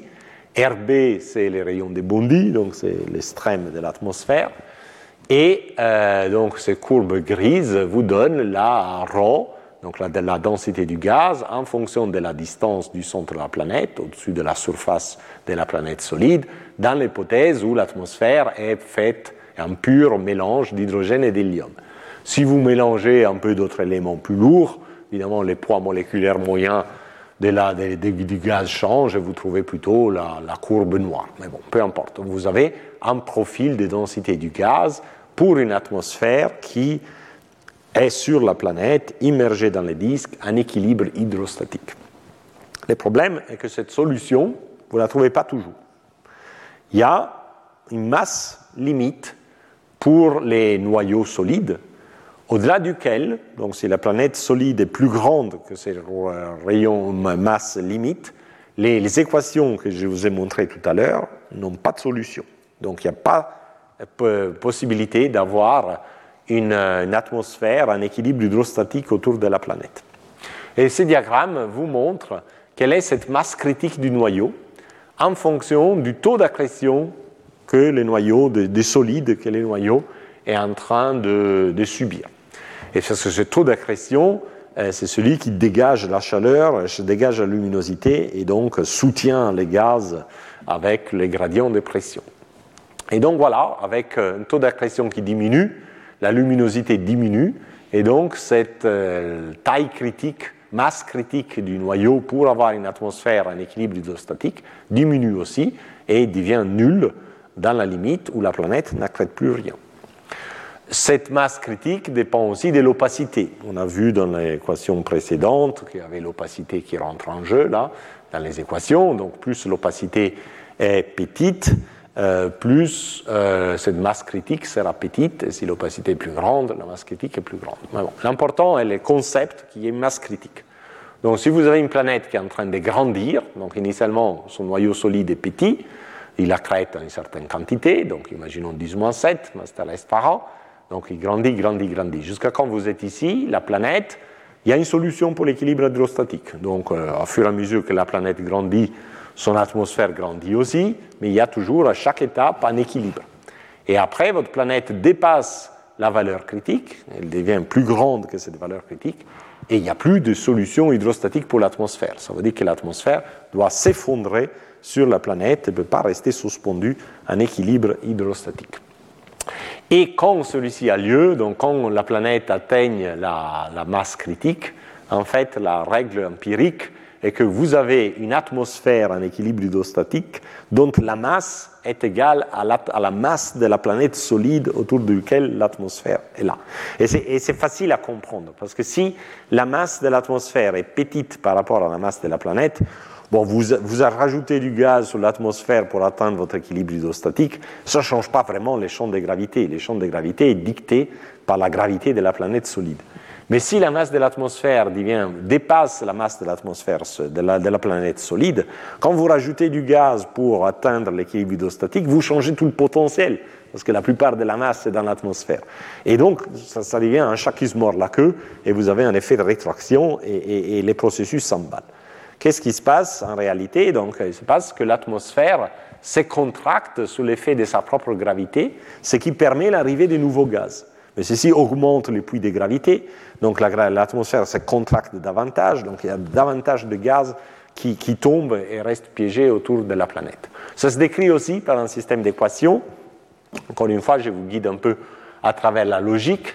Donc la première équation ici vous donne les changements du rayon de l'atmosphère, donc rayon de la planète, cette fois le rayon de l'atmosphère, et celui-ci se contracte sur une échelle de temps qu'on appelle l'échelle de temps de Kelvin-Helmholtz. Je trouve toujours les mêmes hein, pour étudier l'hydrodynamique. Et ce temps de Kelvin-Helmholtz est dû à le potentiel gravitationnel, donc la constante de gravité, la masse de la planète, la, masse du, noyau, pardon, fois la masse de l'atmosphère, divisé par les rayons de la planète, et divisé par cette luminosité. Et la luminosité, cette fois, est due au changement, à la, libé de, à la libération d'énergie potentielle pendant la contraction de l'atmosphère et éventuellement à l'irradiation d'une énergie thermique stockée à l'intérieur de la planète. Et quand votre planète, quand votre atmosphère s'est réduite en taille, bien sûr, il y a du gaz qui peut se rajouter, parce que votre atmosphère s'est réduite, donc du gaz peut rentrer du disque vers l'atmosphère. Et donc la masse de l'atmosphère va changer en raison de, la contraction de l'atmosphère, soit la densité du disque euh, à l'endroit où se trouve la planète. Et donc la masse de l'atmosphère augmente, et si la masse de l'atmosphère augmente, c'est un effet de rétraction sur la taille de l'atmosphère, sur la masse de l'atmosphère et aussi sur l'énergie gravitationnelle qui, elle, euh, augmente parce que vous avez rajouté du gaz dans l'atmosphère. Et donc, en retour, sur les temps de contraction de Kelvin-Helmholtz. Donc ça crée, ça donne un système d'équations franchement compliqué, mais qu'on peut résoudre. Et le résultat est, illustré sur ces diagrammes. Donc ça, c'est un vieux, très vieux modèle, mais qui reste toujours d'actualité, par exemple sur la croissance de Jupiter. Donc, qu'est-ce qu'on voit ici? On voit la, la, croissance en masse en fonction du temps des trois composantes de la planète. D'abord, on forme le noyau de Jupiter. Et c'est là dont la masse est montrée par cette ligne noire, courbe noire solide. Alors ici, la, modélisation de la croissance du noyau de la planète est faite un peu la vieille manière, parce que bon, à cette époque-là, on ne connaissait pas la, la, la Pebble accretion, etc. Donc, bon, c'est un modèle, mais, c'est pas particulièrement, la croissance du noyau n'est pas particulièrement le modèle le plus fiable. Ce qui est intéressant est voir comment se comportent les gaz. Donc la ligne pointillée montre la masse des gaz qui reposent sur la planète solide. Et donc jusqu'ici, vous avez une atmosphère en équilibre hydrostatique. À fur et à mesure que la masse du noyau solide augmente, la masse de l'atmosphère en équilibre hydrostatique augmente aussi. Jusqu'à quand vous arrivez à ce point de croisement? Donc ce point de croisement, c'est la masse du gaz de l'atmosphère devient égale à la masse solide du noyau. Et c'est les moments où la masse de la planète atteigne cette masse critique dont je vous disais tout à l'heure. À partir de ce moment-là, il n'y a plus d'atmosphère en équilibre hydrostatique, l'équilibre n'est pas possible, donc l'atmosphère se contracte, du gaz arrive, l'atmosphère est plus massive, il y a plus de potentiel, l'atmosphère se contracte encore, encore du gaz arrive, et donc vous avez une croissance, un emballement exponentiel dans la masse du gaz. Et la ligne ici, pointillée et échurée, c'est la somme de deux. Donc la masse finale de la planète aussi augmente exponentiellement, et cette masse finale de la planète est faite essentiellement de gaz. Parce que les solides, eux, sont restés, bon, grandissent un peu parce qu'il y a des poussières qui rentrent avec, avec les gaz, mais essentiellement, c'est la masse du gaz qui est rajoutée à la planète. Donc on forme ainsi une planète géante, donc la plupart de la masse est due au gaz, et on sait en fait que pour les 300 masses de Jupiter d'aujourd'hui, à peu près 260 masses terrestres sont faites de gaz, et seulement une quarantaine de masses terrestres sont faites d'éléments plus lourds que l'hydrogène et l'hélium. Ces types de modèles euh, sont encore relativement simplistes parce qu'ils considèrent que la planète se trouve enfouie dans les disques de gaz, mais il n'y a pas de dynamique entre la planète et les gaz. Donc les gaz peuvent juste reposer sur la planète, soit comme atmosphère hydrostatique, soit s'effondrer sur l'atmosphère qui se contracte. Mais en réalité, la planète se trouve dans un disque de gaz qui a toute une dynamique. Et cette dynamique est un peu compliquée. Donc ici, par exemple, on voit une construction des lignes de courant, vous avez des simulations hydrodynamiques, des lignes de courant du gaz en présence d'une planète sur le plan médian du disque. Donc ça c'est la direction radiale, l'étoile est par là, ça c'est la direction azimutale, donc on tourne autour de l'étoile dans cette direction, ça c'est la direction verticale. Et vous voyez que les lignes de courant en hauteur passent et ressortent, ça c'est la sphère des îles, les lignes de courant passent, rentrent dans la sphère des îles, ressortent, d'autres lignes chutent sur les plans médians, une ligne de courant est accrétée, donc ça fait partie de l'atmosphère. D'autres sont très défléchis, mais finalement ils ressortent. Donc il y a un peu de. Pas tout retombe sur la planète, il y a un peu de recyclage. Ce diagramme-là vous montre une coupe dans la direction radiale et verticale, donc en négligeant la direction azimutale. Et les flèches là vous montrent la direction des courants du gaz. Ça, encore une fois, c'est la sphère des îles. Vous voyez, les gaz rentrent sans beaucoup de problèmes, et, mais une grosse partie du gaz ressort. Et il y a seulement les gaz qui passent près de la planète, qui est piégé dans la planète, et il euh, donne origine à un mouvement convectif à proximité de la planète, comme montré par cet agrandissement qui est là. Et ceci, c'est un schéma donc, de ce qui se passe par rapport au rayon des îles, qui est l'auteur de ces camemberts. La partie externe du rayon des îles, c'est juste du gaz qui passe, rentre comme il sort. Et il y a seulement la, une partie inférieure où le gaz est piégé autour de la planète, et le gaz a des mouvements convectifs à proximité de la planète, et par contre un transfert d'énergie plutôt par radiation dans la partie haute de l'atmosphère. Donc on peut revisiter quel est le taux d'accrétion dans ce type de simulation, et on peut le faire pour différentes planètes de différentes masses, par exemple 30 masses terrestres, 100 masses terrestres, 300 masses terrestres. Ici, chaque, euh, chaque diagramme est comme celui-ci, en couleur, donc la couleur montre la température, les flèches montrent la, direction de circulation du gaz, toujours avec ses rentrées dans la sphère des îles et sorties, qui est très importante quand la planète est petite et moins importante quand la planète est grande. Et donc, à partir de ça, on peut calculer les taux d'accrétion du gaz sur la planète en fonction de la masse de la planète et les comparer par rapport au flux du gaz à travers la sphère des îles, c'est beaucoup moins. Mais néanmoins, quand vous mettez tout ensemble tous ces résultats numériques, vous trouvez néanmoins qu'en fonction du temps, la masse de l'atmosphère, une fois qu'elle dépasse la, valeur critique pour avoir une atmosphère hydrostatique, s'emballe et très très vite, on peut atteindre sur quelques dizaines ou centaines de milliers d'années des masses de l'ordre de plusieurs centaines de masses terrestres. Au point que maintenant la question est pourquoi les planètes géantes s'arrêtent d'accréter à un moment donné et s'arrêtent à la masse de Jupiter, à la masse de Saturne, au lieu de devenir toutes des, planètes, des masses comparables aux étoiles. Et sans doute, la raison est que euh,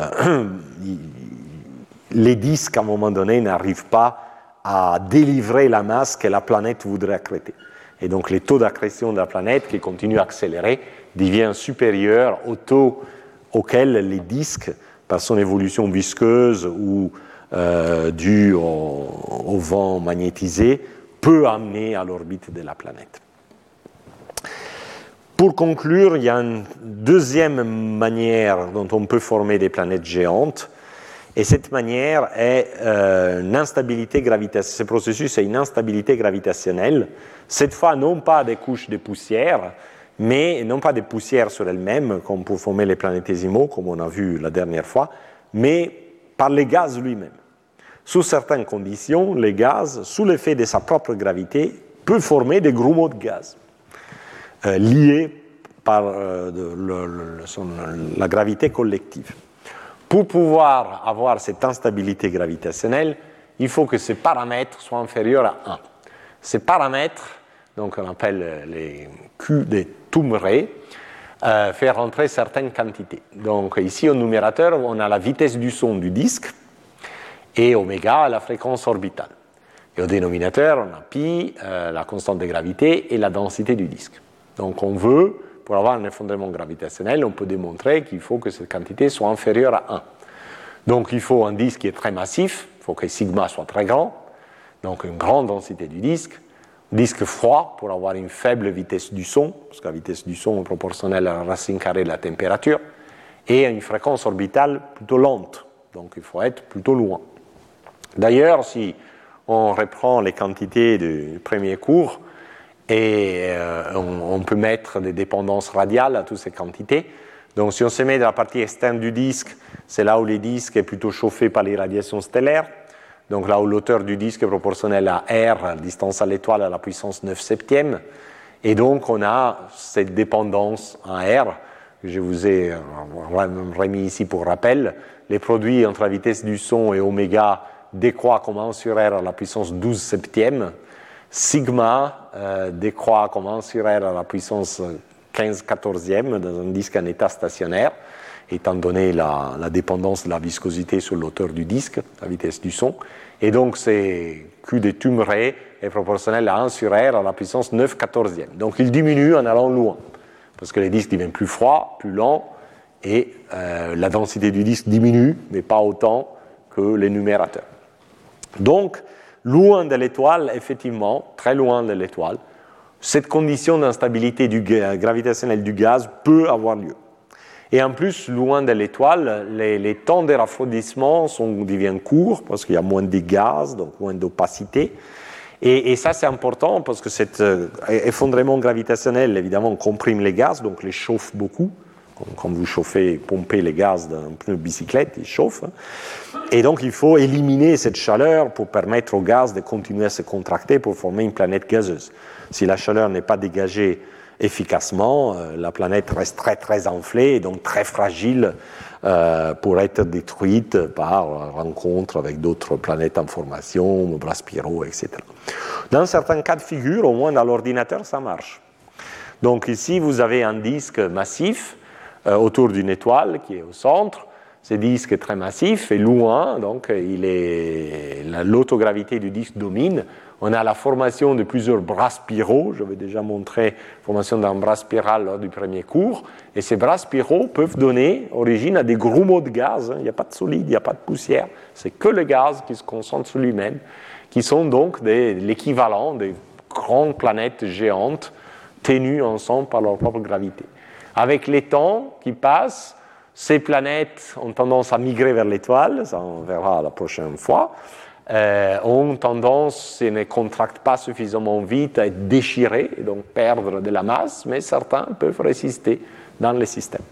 Alors pour les systèmes solaires à nous, étant donné la structure interne des planètes géantes que je vous ai montré tout à l'heure, avec ces noyaux au centre plus ou moins dilués, mais qui quand même constituent plusieurs dizaines de masses terrestres on pense que ce n'est pas vraiment ces mécanismes qui les a formés, parce qu'il faut former ces grands noyaux, donc c'est plutôt d'abord former un noyau solide, et puis une atmosphère hydrostatique d'abord, et, qui s'effondre ensuite, comme je vous ai montré auparavant.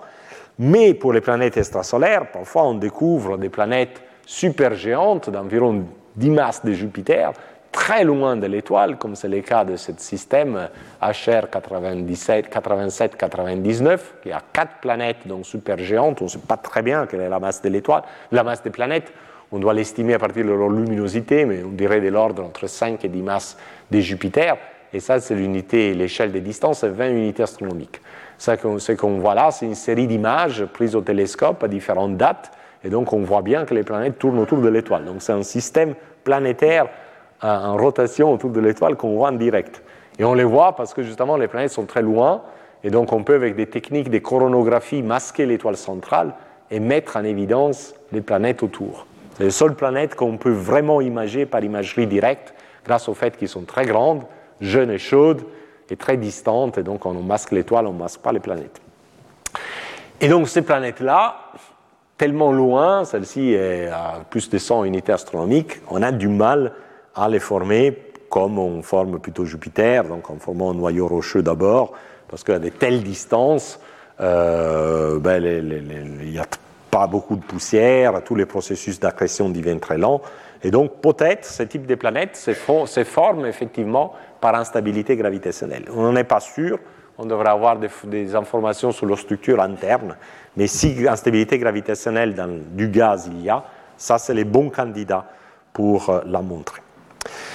Et donc, comme d'habitude, petit résumé du cours, les choses à retenir. Donc, euh, dans un disque des planétésimaux, les excentricités orbitales, qui sont initialement nulles, augmentent à cause des rencontres proches. Donc, les orbites commencent à se croiser, les planétésimaux peuvent rentrer en collision mutuelle. Si la vitesse des collisions est suffisamment faible par rapport à la résistance de ces corps, qui est due à la gravité ou à leur résistance physique, hein, selon leur taille, les vitesses des collisions peuvent donner, les, collisions peuvent donner une accrétion, donc on a une véritable croissance de la taille et de la masse des objets. Et, et les objets les plus massifs peuvent croître exponentiellement grâce au facteur de focalisation gravitationnelle.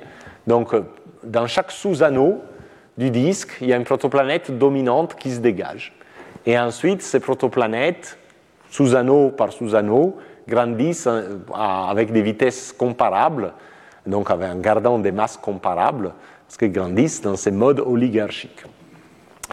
Euh, ces protoplanètes doivent avoir une certaine distance entre elles pour rester stables, mais en grandissant, ben, elles ne peuvent pas parce que leur zone d'influence augmente, les rayons des îles augmentent. Donc de temps en temps, quand il y en a trop, elles fusionnent. Et c'est les, les, phénomènes d'impact géant entre protoplanètes qui forment donc évidemment une planète plus massive. Les temps de formation des protoplanètes augmentent avec la distance à l'étoile, et donc par ce type de croissance, donc par croissance d'accrétion des planétésimaux, il devient très très difficile de former les noyaux d'une planète géante, disons à 5 unités astronomiques, avant la disparition du disque. Donc celui-ci ne semble pas être le processus dominant pour la formation des planètes géantes comme Jupiter, Saturne, Uranus et Neptune. Et là, on découvre donc un deuxième processus qui est l'accrétion des poussières au lieu que des planétésimaux. Les poussières donnent beaucoup d'avantages, comme j'ai montré, on peut les accréter de plus loin, et ils continuent à réalimenter les voisinages de la planète grâce à leur dérive radiale, et en particulier dans les disques externes où leur nombre de Stokes est plus grand parce que ce sont des particules de glace qui donc ont moins tendance à fragmenter, donc ces poussières sont bien sédimentées, sont faciles à crêter. Et donc, au-delà de la ligne, de la ligne de glace, ce mode de croissance des planètes par capture de poussière, donc un pebble accretion, est vraiment un processus efficace. Et donc, on pense que c'est comme ça qu'on forme les noyaux des planètes géantes, ou au moins on les a formés dans notre système solaire. Si les poussières sont piégées dans des anneaux, évidemment, il n'y a pas une dérive continue des poussières qui alimente la croissance des planètes. Donc, chaque planète ne peut que croître en capturant les poussières de son propre anneau. Et donc, c'est un obstacle, ça ralentit l'accrétion, mais pas forcément, c'est pas forcément rédhibitoire. Quand une planète devient suffisamment massive, elle commence à former une atmosphère de gaz capturé du disque, d'hydrogène et d'hélium, un équilibre hydrostatique autour de la planète. Mais cet équilibre hydrostatique n'est plus possible une fois que la planète devient suffisamment massive et surtout une fois que la masse de l'atmosphère devient supérieure à la masse de la composante solide de la planète. À ce moment-là, il n'y a plus d'atmosphère hydrostatique, il y a un processus d'accrétion exponentielle, le processus s'emballe exponentiellement, l'atmosphère se contracte, de nouveaux gaz rentrent, la, gravité de la planète augmente, l'atmosphère se contracte davantage, et ainsi de suite. Dans certains cas, donc, si les disques suffisamment étendu de l'étoile et suffisamment massif, des planètes géantes peuvent aussi se former par l'instabilité gravitationnelle du disque du gaz. C'est une hypothèse qui ne semble pas rendre compte de la structure des planètes géantes dans notre système solaire, mais il y a bien des planètes super géantes autour d'autres étoiles que le Soleil, très loin de l'étoile centrale, qui pourraient bien s'être formées par ce processus.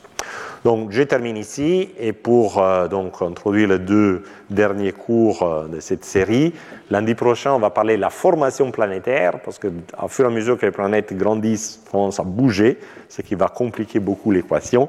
Et le dernier cours parlera des interactions entre planètes, donc la construction d'un véritable système planétaire. Donc, merci beaucoup. Et si quelqu'un a des questions, peut venir ici. Comme d'habitude, je vais rester. Retrouvez tous les contenus du Collège de France sur www.colège-2-france.fr.